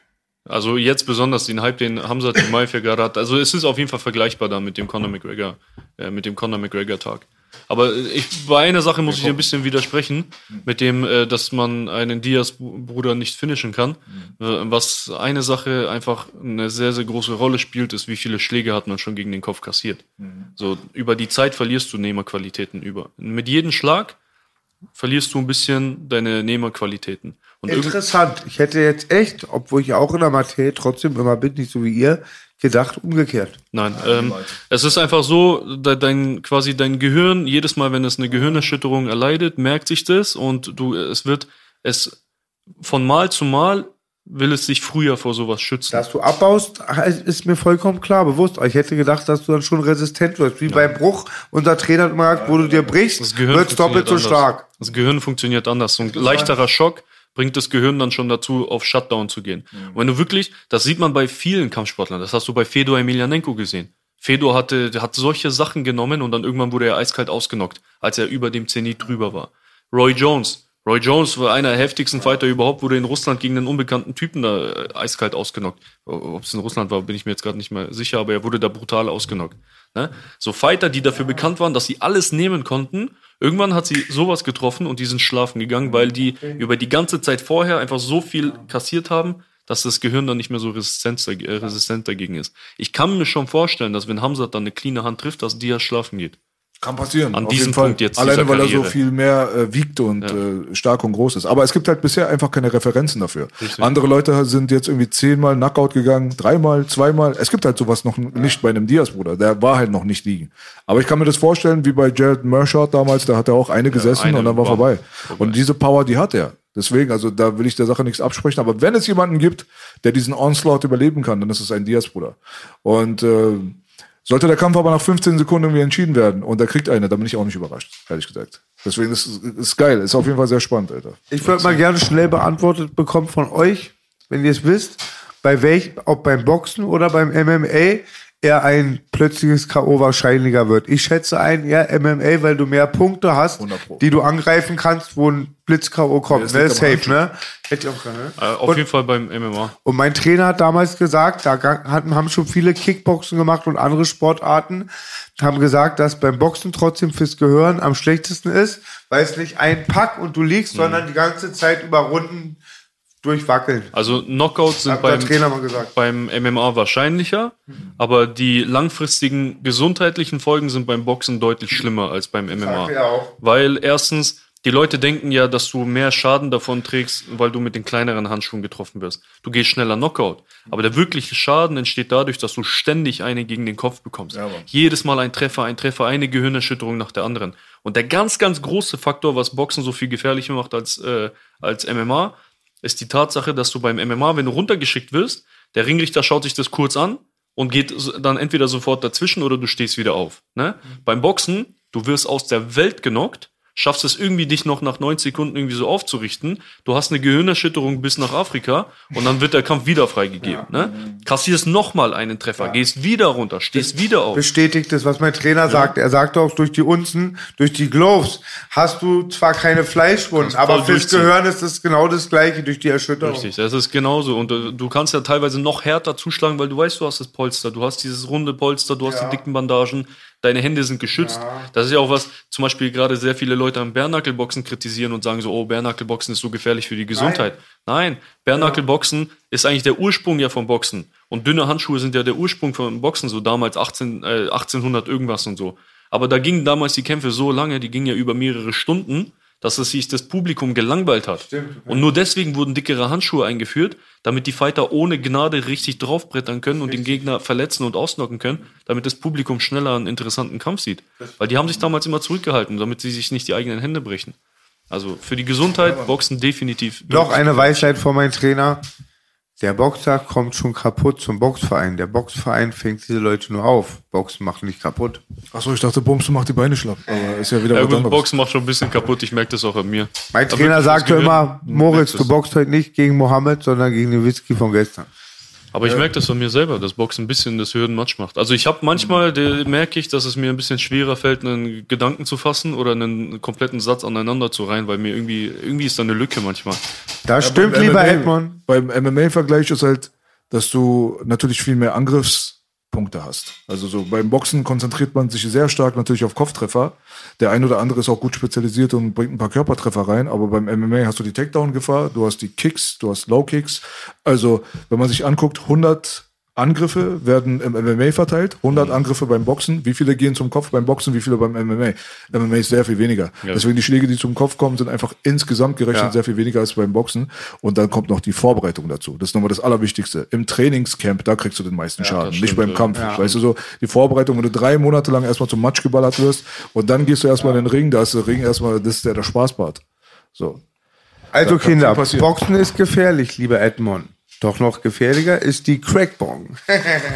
Da hast du recht auf jeden Fall. Also das hat auch mein Trainer gesagt, ich glaube, das und kann, würde ich auch unterzeichnen, dass so eine wie in der heutigen Zeit harte Drogen und halt zwei Flaschen Wodka trinken am manchen am Wochenende, Ja, das dass das halt sowieso den Körper monatelang Enzyme und Mineralien entzieht, aber auch, dass das den Gehirn noch viel mehr kaputt macht als ein Sparring. Das hat unser Trainer oft gesagt. Ja, man muss sich halt entscheiden, was man sich kaputt, äh, womit man sich kaputt machen lässt. Ja, nur einfach so, wenn du das Umfeld so siehst oder im Hood bist, so die Leute, die jahrelang geboxt haben, wenn du dich mit 60 unterhältst, da sind ganz wie, also kenne ich einen, der sich nicht artikulieren kann richtig und der hat auch getrunken, aber die Leute, die seit 40 Jahren saufen, die musst du mal mit 30, 40 oder 50 hören, also auch wieder Mythe. Der Boxsport, wer sind denn da jetzt äh, nochmal zum Abschluss? Was sind deine, deine Idolfiguren gewesen? Wen würdest du nennen? Wer sind die wichtigsten Sportler gewesen? Oh, ich habe da einige. Einige, die den meisten Leuten auch vielleicht nicht eher so bekannt sind. Natürlich, also hast du ja auch hier die Plakate. Äh, Mike Tyson, ne? Mohammed Ali natürlich auch, aber ich habe da so ein paar andere, die eher vielleicht weniger bekannt waren. Zum Beispiel James Tony, sagt er dir was? Der hat doch damals auch gegen Randy Couture den MMA-Kampf gemacht, hat voll aufs Maul bekommen. Aber James klar, Tony, ja. wenn man ihn mal beim Kämpfen zugesehen hat, ein unfassbar geiler Fighter. Äh, da ist auch ein äh, Dominikaner, der ist Juan Guzman. Der wurde Little Tyson genannt, absoluter Psychopath. Der hat gegen, hat auch ganz berühmt bei Olympia gewonnen, ne? Ja, halt- auch richtig geiler Ja, Boxer, kennen viele Leute nicht. Äh, wer ist da noch? Ja, natürlich sowas wie Roy Jones, unfassbar, unfassbares Talent. Warte mal, ich lass, ich überlege gerade. Oh, Arturo Gatti. Wow, Arturo Gatti und Mickey Ward, was die für Hm. Crazy. Kämpfe geliefert haben. Auch eine ganz krasse Story. Ich weiß nicht, ob du mit der Story vertraut Mit seiner Frau? Ja. Ja, das kenne kenn ich. Wollte ich sogar mal ein Video dazu machen Super demnächst. hässlich. Ganz, ganz krass. Was hat die Frau gemacht? Ihn, also er ist gestorben und angeblich hat seine eigene Frau ihn quasi gekillt. Der ist, also, Für den meisten Herz, also jeder Herzinfarkt hat mit einer Frau zu tun. Jetzt kommt auch noch äh, Gattis äh, Sohn auch noch. Der ist auch noch Boxer. also, oh, da ist jetzt auch noch was Interessantes. Und Nigel Benn und Chris Eubanks, kennst du die? Vom Hören her, aber jetzt. Äh, britisch, zwei super äh, Fighter damals in England gewesen, ne? beides absolute Knockout-Fighter. Die haben damals zweimal gegeneinander gekämpft, das war die Fehde überhaupt. Und jetzt ihre Söhne kämpfen jetzt nächsten Monat ah, gegeneinander. geil, das ist cool. Die machen den quasi den dritten Kampf, den die ihre Väter nicht gemacht haben, so Generationenkampf, so richtig krank. Crazy. Aber da sind auch so David Tour, äh, falls du ihn kennst, dann ist da noch Tour so habe ich geliebt. Der ist ein, As, Typ. wie heißt der, wo er herstammt? Seine Eltern Asomana? Samoa. Wie Booyah Tribe. Die nehme ich mal als Beispiel. Die Rock, die haben so eine krasse Genetik. Das ist heftig, richtiger Baumstamm ist das. Ja, ich habe einen krassen Bericht über die gesehen. In den 80er kamen die rüber nach Amerika. Dann ein, zwei Jahre haben die immer halt die Gangmitglieder, die, die Farbigen und die Mexikaner weggehauen. Dann wurden die abgeknallt, haben sich selber bewaffnet. Die krass Tour kam ja immer mit dem Jesuskreuz auf die Bühne. Das hat mich damals so geschockt. Weißt du noch, mit dem Kreuz? Mit der Palmenfrisur. Das, ja, Was macht Tour jetzt? Äh, der ist ein Boxtrainer und hatte große Schwierigkeiten finanziell und so, aber der hat jetzt, glaube ich, mittlerweile sein eigenes Gym und versucht halt quasi Genau. so über die Runden zu kommen. So. Ja, auch sehr, sehr schade, weil ein Riesentalent gewesen. Ja, Der gegen Tyson wäre krass. Oh, gewesen. dieser Kampf, Der oh mein Gott. war oft im Gespräch. Oh mein Gott. Aber leider war Tyson zu dieser Zeit im Knast. Mhm. Aber der, ich, ich, glaube, ich glaube ehrlich sogar, meine persönliche Meinung ist, Tour hätte Tyson besiegt. Ich glaube, äh, Tour war der härtere Puncher und Tyson war schneller, glaube ich. Ja, und Tour hat das äh, definitiv die besseren Nehm Nehmerqualitäten gehabt als Tyson. Hm. Tour kannst du nicht knocken. Den Typen konntest du nicht knocken. Der wurde einmal in seiner Jugend, irgendwie, glaube ich, war er 16 oder so, wurde er einmal runtergeschickt, Hm. ne? Aber ansonsten in seiner ganzen Karriere, egal gegen wen er gekämpft hat, der wurde nicht ein einziges Mal angeschlagen oder so. Er heißt Diaz mit Nachnamen. Ja, Diaz Brothers. David Tour Diaz. äh, Ich habe einen Traum gesehen, Freunde. Ähm, auch ein, ein Boxer, der war auch ähm, zu meiner Zeit, als ich das geguckt habe, 90er sehr aktuell. François, ich hab's vergessen. Und der ist jetzt Security. Bota. Nicht Nee, Bota, Bota ist ein Weißer, war ein farbiger. Aus England. Der Ja. letztens einen genockt hat. hier. Hast du gesehen, B, ne? Ähm, äh, Habt ihr alle Der hat gesehen? gegen? Tyson Ja. gekämpft damals, glaube ich. Ja. Unfassbar, er wird provoziert, gibt ein Ding. Krass. Aber, sorry, Warum warum ich ich. freue mich, tolles Thema, könnt ihr stundenlang mit Geil, quatschen. also äh, geht mir genauso. Ist auch so einer der Gründe, warum ich den YouTube-Kanal Ring Life überhaupt gegründet habe. Weil ich mich damals nach dem Training immer genauso mit meinen Jungs unterhalten habe. Ne? Aber warum ich denke, dass Tour Tyson besiegt hätte, ist, Tyson hatte immer Schwierigkeiten mit Fightern, die ihn Druck gemacht haben. Und Tour ist nicht rückwärts gegangen. So, der war ein richtiger Brecher. Und ich glaube, dass er Tyson dazu gezwungen hätte, rückwärts zu gehen. Und äh, irgendwann hat man bei Tyson gegen Holyfield gesehen, wenn einer wirklich permanent Druck macht und einfach nicht von Tyson ausgenockt werden konnte, zu diesem Zeitpunkt in seiner Karriere wurde er dann, ähm, hat er, hat er Panik bekommen, er wusste nicht mehr, was er machen soll. Ne, weil ihm hat auch diese Leitfigur äh, Kevin Rooney und sein, äh, sein ehemaliger Mentor Cas, äh, Cas Diamato, die haben ihn alle gefehlt, um ihn zu leiten. Und in diesem Moment war er dann planlos und wenn er es nicht geschafft hat, jemanden einfach so auszunocken, wusste er nicht mehr genau, was er machen soll. Okay, du nimmst diese Faktoren noch mit rein. Ich denke immer so Prime gegen Prime. Okay, einfach. Prime gegen Prime wäre ganz krank. Also Mich weiß interessiert nicht. mal, was mit Tour passiert. Ich dachte, das auch dann, der, der hat rasi äh, abgeliefert. Er hat auch immer so gut promotet, lief damals, lief ja alles über Premiere, Er hat glaube ich. verloren einfach auch. Hat er verloren, ja? King, Dann ist- also Don dann- King dann- lief Okay. auch ab. Also er hat gegen Lennox Lewis damals verloren. Interessant, wollte ich Ne? gerade fragen. Hat dort nicht so abgeliefert, irgendwas war, weiß ich nicht. Man hat auch gesehen, der war gar nicht so fit, wie er sonst immer war. Hat dann nicht richtig abgeliefert. Dann hat er natürlich Don King als Promoter noch zusätzlich gehabt, der größte Teufel im ganzen Boxbusiness. Ehrensohn. Ja, der hat den wirklich noch so abgezogen. Dann hat er noch ein paar Kämpfe gemacht hin und her, aber dann hat es mit der Zeit einfach nachgelassen. Der hatte seinen großen Hype, als er wirklich so als dieser Nachfolger von Tyson war und als Lennox ihn einfach weggemacht hat, als wäre das halt nix. Hast du die Zeit- ältere Generation auch auf dem Schirm? Also, also die Zeit von äh, Sonny Liston, Ja. Ali und Rocky äh, Marciano. Ja, ich, also ich bin sehr, sehr interessiert immer an der andere, an, an den älteren Kämpfen immer gewesen, ja. Also die ältere Generation hat mich immer besonders interessiert. Weil ich Also, fand, das haben so viele Leute Kämpfe. vergessen. Ne? So, das damals eigentlich auch voll die technisch starken Leute auch. Dabei. Ja, wenn du dir auch zum Beispiel solche Kämpfe damals anschaut, anschaust, wie so Robert, äh, Roberto Duran, ne? wie die gekämpft haben, oder Marvin Hegler. Das war die beste Zeit überhaupt. Ja, also die vier Könige hat man die ja damals genannt. Genau. Marvin Hegler, Tom, äh, Thomas Hearn, dann äh, Roberto Duran und Sugar Ray Leonard. Ne? Sugar Was, Ray die, Leonard. was die sich für Kämpfe geliefert haben, da, wenn du das heute anschaust, denkst du so, was, ist, was war da los damals? Oder gibt euch die Mit die von Sonny, Sonny. Sonny Listen, Freunde, wisst ihr alle selber. Crazy. Der hatte halt auch klar gegen Ali verloren. Aber es war ein richtiger Gangster. Der hat immer gesagt, ähm, die, das weiße Amerika will mich eh nur als Punktpunkter sehen. Ich zock die alle ab. Er hat, wollte heute bei euch machen, jetzt mit mir Sparring gewollt. Oder er. Der hat ja manchmal Säure auf die Gloves gehabt oder Steine drin. Das war richtig abgebrüht. Auf Rocky die- Marciano war toll. Und ich will die ganze Zeit brennt eine Frage. Der Ich hat Knarre gezogen bei Pressekonferenzen. Genau, ja, Ja, es ja, war ein ja, Gangster-Baby, Schreckschuss, es ne? war ein Gangster. Was machst du, wenn du Der Säure auf Hardcore Gloves hast? Den haben sie umgebracht am Ende. Ja klar, Säure auf Ja, die Gloves. Sache, weiß ich nicht. Ein Jab kriegt Edmond, er sieht nichts. Und wie hieß denn der? Lennox war in sein Zenit, hatte glaube ich schon zwei Schwergewichtsgürtel. Und dann kam Bruder, das war ja so ein Lückenfüller aus dem Knast. Der hat ihn dann Lennox Lewis K.O. gehauen. Beim zweiten Mal hat er Hasim verloren. Ruckman war das. Genau. Sag mal bitte. Hasim Ruckman. Danke. Das Oder war auch Hasim so eine. Cinderella-Story, oder B? Rahman. Rahman. Überhämatom hier. Der hat ja mal so einen zweiten Kopf irgendwann mal gehabt. So. Mal beten ist er danach gegangen und der war auf einmal da. Die Mythe war aus dem Knast. Aber krasse beim Rematch Leute. wurde ja sowas von durchgenommen. auf jeden Fall. Dann, ne, das, äh, Manchmal passiert sowas halt. Aber Es ist halt immer lustig, wenn Leute kämpfen und der eine verliert gegen einen Berühmten, der ist dann immer in den Augen der anderen ein Lappen. Aber das stimmt Ja, nicht. nein. Sonny Liston wurde immer als derjenige gesehen, der irgendwie von Ali besiegt wurde. Aber seine ganze restliche History, also die also Tyson sagt, dass Sonny Liston, äh, er hätte er Angst vor ihm gehabt. Also so, der war Angst furchteinflößendste Boxer aller Zeiten Richtig krass, die haben ihn extra, so wie bei Brock Lesnar damals, extra Handschuhe anfertigen müssen. Der Mann hatte so eine riesen Faust, das war unfassbar.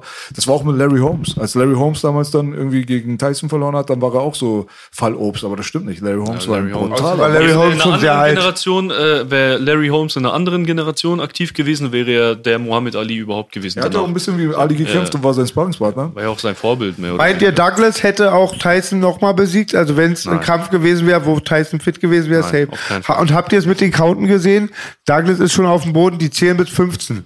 Ja, also gut, bis 15 war es, glaube ich, nicht ganz, 12, aber, 13. aber es war schon ein Long Count, muss man ehrlich Tyson-Fan, sagen. Tyson-Fan. Es war ein Long Count, da wurde Tyson schon beschissen, bin ich der Meinung. Aber mh, alles, was da drumherum passiert ist, Tyson hat nicht trainiert, hat so gefühlt jedes japanische Mädel, das da gab, durchgenommen Ja. vor dem Die Kampf. Mythen Ne? sagen sogar Tripper. Und er hat Alles gesagt, Mögliche. dass er weiß, dass seine Vorbilder das auch hatten. Und das Verrückteste ist einfach, das habe ich durch so ein Mickey Rook Tupac-Interview erstmal realisiert, dass Mike Tyson einfach mal gefeiert hat vor seinen Kämpfen. Er kam Ja, nach einer war- durchzechten Nacht in eine volle Halle rein und hat einen besonders gemacht. ungewöhnlich bei den Fightern. Alter. Ja, Das Aber, aber an, ist John Jones mäßig so. an einem normalen Tag hätte Douglas da, Douglas hatte den perfekten Tag äh, bei diesem Abend. Mhm. Und man hat schon im nächsten Kampf gesehen, als er gegen Evander Holyfield gekämpft hat, dass er eigentlich nicht dieser, dieser Qualitätsfighter war. den werde ich mir mal zu Hause angucken. Den kenne ich zum Beispiel nicht, den Kampf gegen Evander Holyfield. muss man, er wurde innerhalb von ein paar Runden. Krass. Sehr, sehr, sehr, sehr böse. Letztes Ding, äh, gib mir mal für Schwergewicht bis runter, bis wohin du Bock hast, in der UFC deinen Namen so. Es muss nicht der GOAT sein, der allerbeste, es ist einfach deiner. So. Weißt du, Den, meine? äh, wen ich da wirklich mag, nee, das ist so dein Kämpfer, wo du sagst, Heavyweight, das ist mein Fighter. Der muss jetzt, er hat vielleicht sogar gegen den anderen mal verloren. Wir haben ja vorhin auch mal geredet zum Ah, Beispiel, ja. ne? Okay. Heavyweight, äh, Fedor. Emelianenko mit Fedor. ganz, ganz dicken Abstand. Natürlich hast du da jetzt so Stipe und DC noch äh, in der Diskussion dabei, Mhm. aber für mich wird Fedor immer der King im Schwergewicht bleiben. Mhm. Es- auch wenn er mal ein paar Mal besiegt wurde, aber der Mann ist einfach. Velasquez ist gar nicht in deiner Liste. Doch, aber Und Verdum auch nicht. doch, aber Fedor ist trotzdem. Ja, ich meine die anderen, die du genannt hast, außer Fedor. Weil du meintest Stipe und DC lustigerweise gerade. Ja, stimmt, ja, das ist ein bisschen eher die ältere Generation. Doch, also kein Velasquez habe ich früher auch immer extrem gefeiert. Ver- Fa- Fabricio Verdum war irgendwie noch nie so wirklich so, da hatte ich nie den großen Fokus darauf. Verstehe Weiß, ich weiß nicht wieso, auch wenn er ein kranker Fighter ist, aber Cain Velasquez habe ich gefeiert, weil er immer diese Knockout-Bomben ausge, ausgeteilt hat. Aber dennoch, äh, Fedor, die Eins. Ähm, Halbschwergewicht, ja gut, ich glaube, da brauchen wir uns nicht zu unterhalten, da gibt's einen Namen, ne? John Jo- Jones. Johnny äh, Boney? Ja, der geht keiner an ihm vorbei. Obwohl der, die Kämpfe mit DC auch sehr, sehr, sehr gut waren, aber John, Mhm. John Jones ist da einfach der unangefochtene kind, King. Und Alexander Gustafsson habe ich auch echt gefeiert früher immer. Ne? Mhm. Äh, wo sind wir dann? Dann kommt Mittelgewicht. Oh ja, gut, wie, wen kann man im Mittelgewicht äh, nennen, wenn es nicht äh, Silver ist? Mhm. Äh, Anderson Silver. Silver? And, nee, an, äh, Anderson Silver. Ach so. Ähm, wobei, wen, wen könnte man noch da nehmen? Mittelgewicht. Mhm. Adesanya? Okay, jetzt von den neueren Leuten, klar, Adesanya, aber ich dachte, dachte jetzt sogar eher ein bisschen an die älteren. Die älteren Leute im Mittelgewicht, da gibt's gar nicht so viel. Anderson hat so lange dominiert. Chris Whiteman, Rockhold. Nicht, aber egal. And- Anderson Silva, ganz, Ja. ganz, ganz klar die Eins. Aber jetzt Adesanya kämpft sich auch gerade in eine richtig interessante Position. Vielleicht löst er ihn dann irgendwann ab. Äh, dann sind wir im Weltergewicht. Oh ja, GSP ist da sehr, sehr interessant. Ne? George St. Pierre. Ganz, ganz schwer an ihm vorbeizukommen. Lightweight. Gut, im Lightweight brauchen wir, glaube ich, jetzt nicht über jemand anderen als Habib zu reden. Der ist, ich glaube, der hätte wirklich fast jeden weggemacht. Obwohl ich eigentlich auch ein riesen Connor-Fan war immer. Ich fand, Connor hat halt die ganze UFC so vorangebracht und allgemein den ganzen Kampfsport so extrem gepusht. Muss ich dass sagen, das ist ein Name, den alle kennen. ja, Alle. ich, ich habe Connor für das, was er im Ring und in der, während der Promotion-Phase und so immer echt extrem gefeiert, bis zuletzt, wo er dann ein bisschen eskaliert ist, wo, sag ich mal, auch dieses Nasenzeug ihn ein bisschen verrückt gemacht hat, ne? Und dass er dann auch immer mehr über Familie und Religion dann abgelästert hatte, diesen Teil feiere ich halt gar nicht. Aber alles andere, was er vorher gemacht hat, wie er zum Beispiel Jose Aldo da komplett auseinandergenommen hat, psychisch, das ist halt eine Meisterleistung, sage ich mal, ne? Deswegen habe ich ihn da auch extrem gefeiert. Dann die Gewichtsklasse drunter, da bin ich bei Max Holloway. Äh, Max Holloway feiere ich. Ich liebe den Typen einfach. Ne? Richtig geiler Fighter. Und dann ist da natürlich noch so Jose Aldo. Und ähm, wen ich extrem feier, der irgendwie viel, viel, viel zu wenig Aufmerksamkeit bekommt und gar nicht im Gespräch immer ist mit als einer der besten MMA-Fighter, ist Mighty Mouse. Flyweight aber. Ja, aber der wurde ja von der UFC quasi rausgeschmissen, weil die ganze Gewichtsklasse die nicht großartig interessiert hat und ist ja dann zu One FC gewechselt. Ist aber einer der wahrscheinlich krankesten Fighter aller Zeiten. 100%. Was der für Moves auspackt, aber die Leute kennen ihn leider nicht. Aber Mighty Mouse ist äh, ganz, ganz Dann hast du crazy. nur eine äh, Division eigentlich übersprungen. Äh, dann machen wir die noch voll, dann haben wir alles. Bantam. Hm, das wird, da wird schwer. Das Benden, was auch beim Boxen gibt, Bantam? Bantamgewicht. Bantam, Ja, ja. also ich, ich, mir fällt jetzt Was niemand ist denn mehr- das? 65 Kilo? 61 oder so. 61, Komma irgendwas ist es. Äh. Es ist so Dominic Cruz und äh, TJ Dillashaw. Oh, mein persönlicher Favorit, auch wenn er echt äh, oft kassiert hat jetzt in letzter Zeit, aber das ist äh, Cody. Cody? Cody Garbrandt. Ich habe den extrem gefeiert einfach so. Der hatte so einen richtig kranken Run. Sein, sein Stil zu kämpfen, auch wenn er in letzter Zeit wirklich ein paar Mal böse ausgenockt wurde. Aber Cody Garbrandt war da irgendwie immer mein Favorit. Kann Sean O'Malley Champion werden? Der kämpft ja, uh, der kämpft jetzt in Abu Dhabi ja gegen Ding, ne? Gegen, äh, mh. gegen Piotr Jan, ja, genau. Das wird ein schwieriger Kampf, aber ich glaube, dass Sean O'Malley das Zeug dazu hat. Ich glaube, der muss nur noch ein bisschen reifer werden. Ja, der muss noch ein bisschen reifen, der muss noch äh, sich, sich selber vielleicht ein bisschen mehr finden. Aber Ich glaube aber, er hat auf jeden Fall das Potenzial. Wie viel Potenzial und wie hart er wirklich im Nehmen ist, das werden wir jetzt im Kampf gegen äh, Piotr Jan sehen. Ne? Weil das wird ein harter Fight. Frauengold? Oh, Amanda Nunes ist jetzt gerade schon sehr, sehr stramm. Also ich glaube Amanda, würde Ja. ich sagen, ja.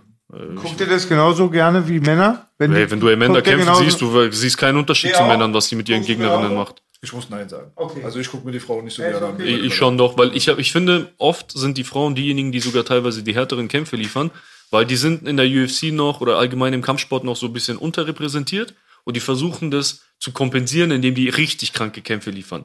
Die schlachten sich dort teilweise so hart, wie die Männer das gar nicht machen, um es der ganzen Welt quasi zu beweisen. Also ich schaue mir das schon echt gerne an manchmal, wenn es wirklich die interessanten Kämpfe sind. Ich glaube, beim Boxen ging es ein bisschen in die Hose. Klar, Regina Halmich und so, aber es Ja, ging da nie so durch die Da Decke wie im Clar Männerboxen. Clarissa Shields gibt's da zum Beispiel aktuell, die Olympiasiegerin, dreifache, glaube ich sogar, oder zweifache Olympia-Goldmedaillenträgerin, die ist ganz krass. Aber ja, ich glaube, Amanda ja, und dann nach Amanda erstmal eine ganze Weile niemand mehr. Cyborg? Nicht. Shevchenko.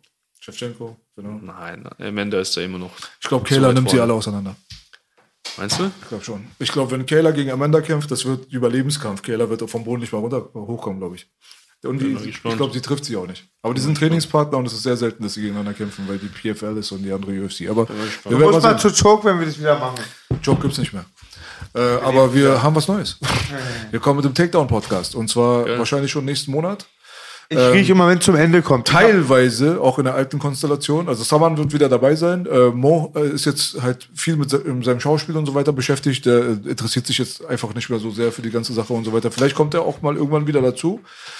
Aber vielleicht haben wir auch Ring Life bald als Gast. Ey, gerne. Bester Mann, Sehr, ich sehr will jetzt gerne. mal ganz kurz was wissen, was du für, du, klar, Straßenarzt und ist nicht spurlos an dir vorbeigezogen, aber was hast du in Verbindung mit Hip-Hop? Hörst du gern Rap?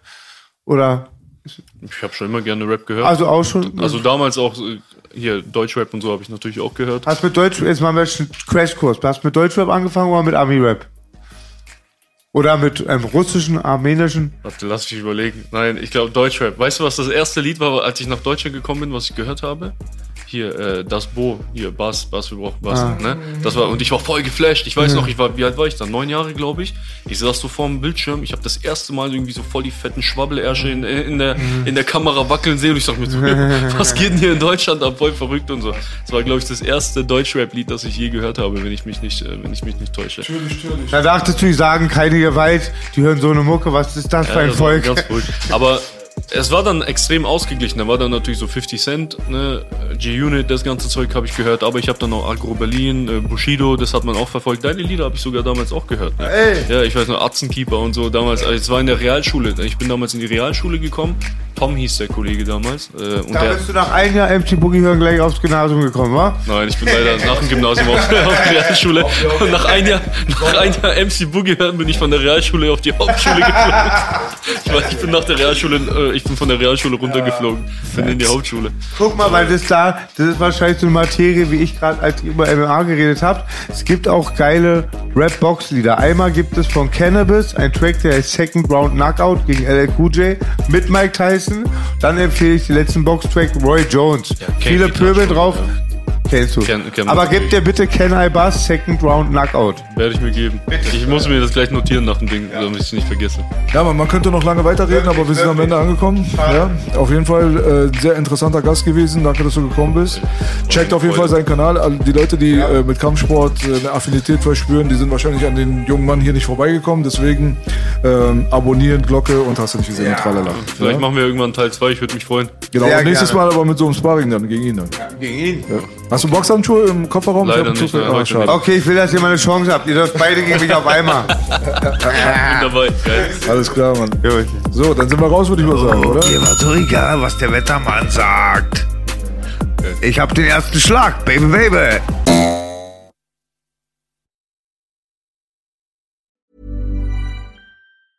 Normally, being a little extra might be a bit much, but not when it comes to healthcare. That's why United Healthcare's Health Protector Guard fixed indemnity insurance plans, underwritten by Golden Rule Insurance Company, supplement your primary plan so you manage out of pocket costs. Learn more at uh1.com.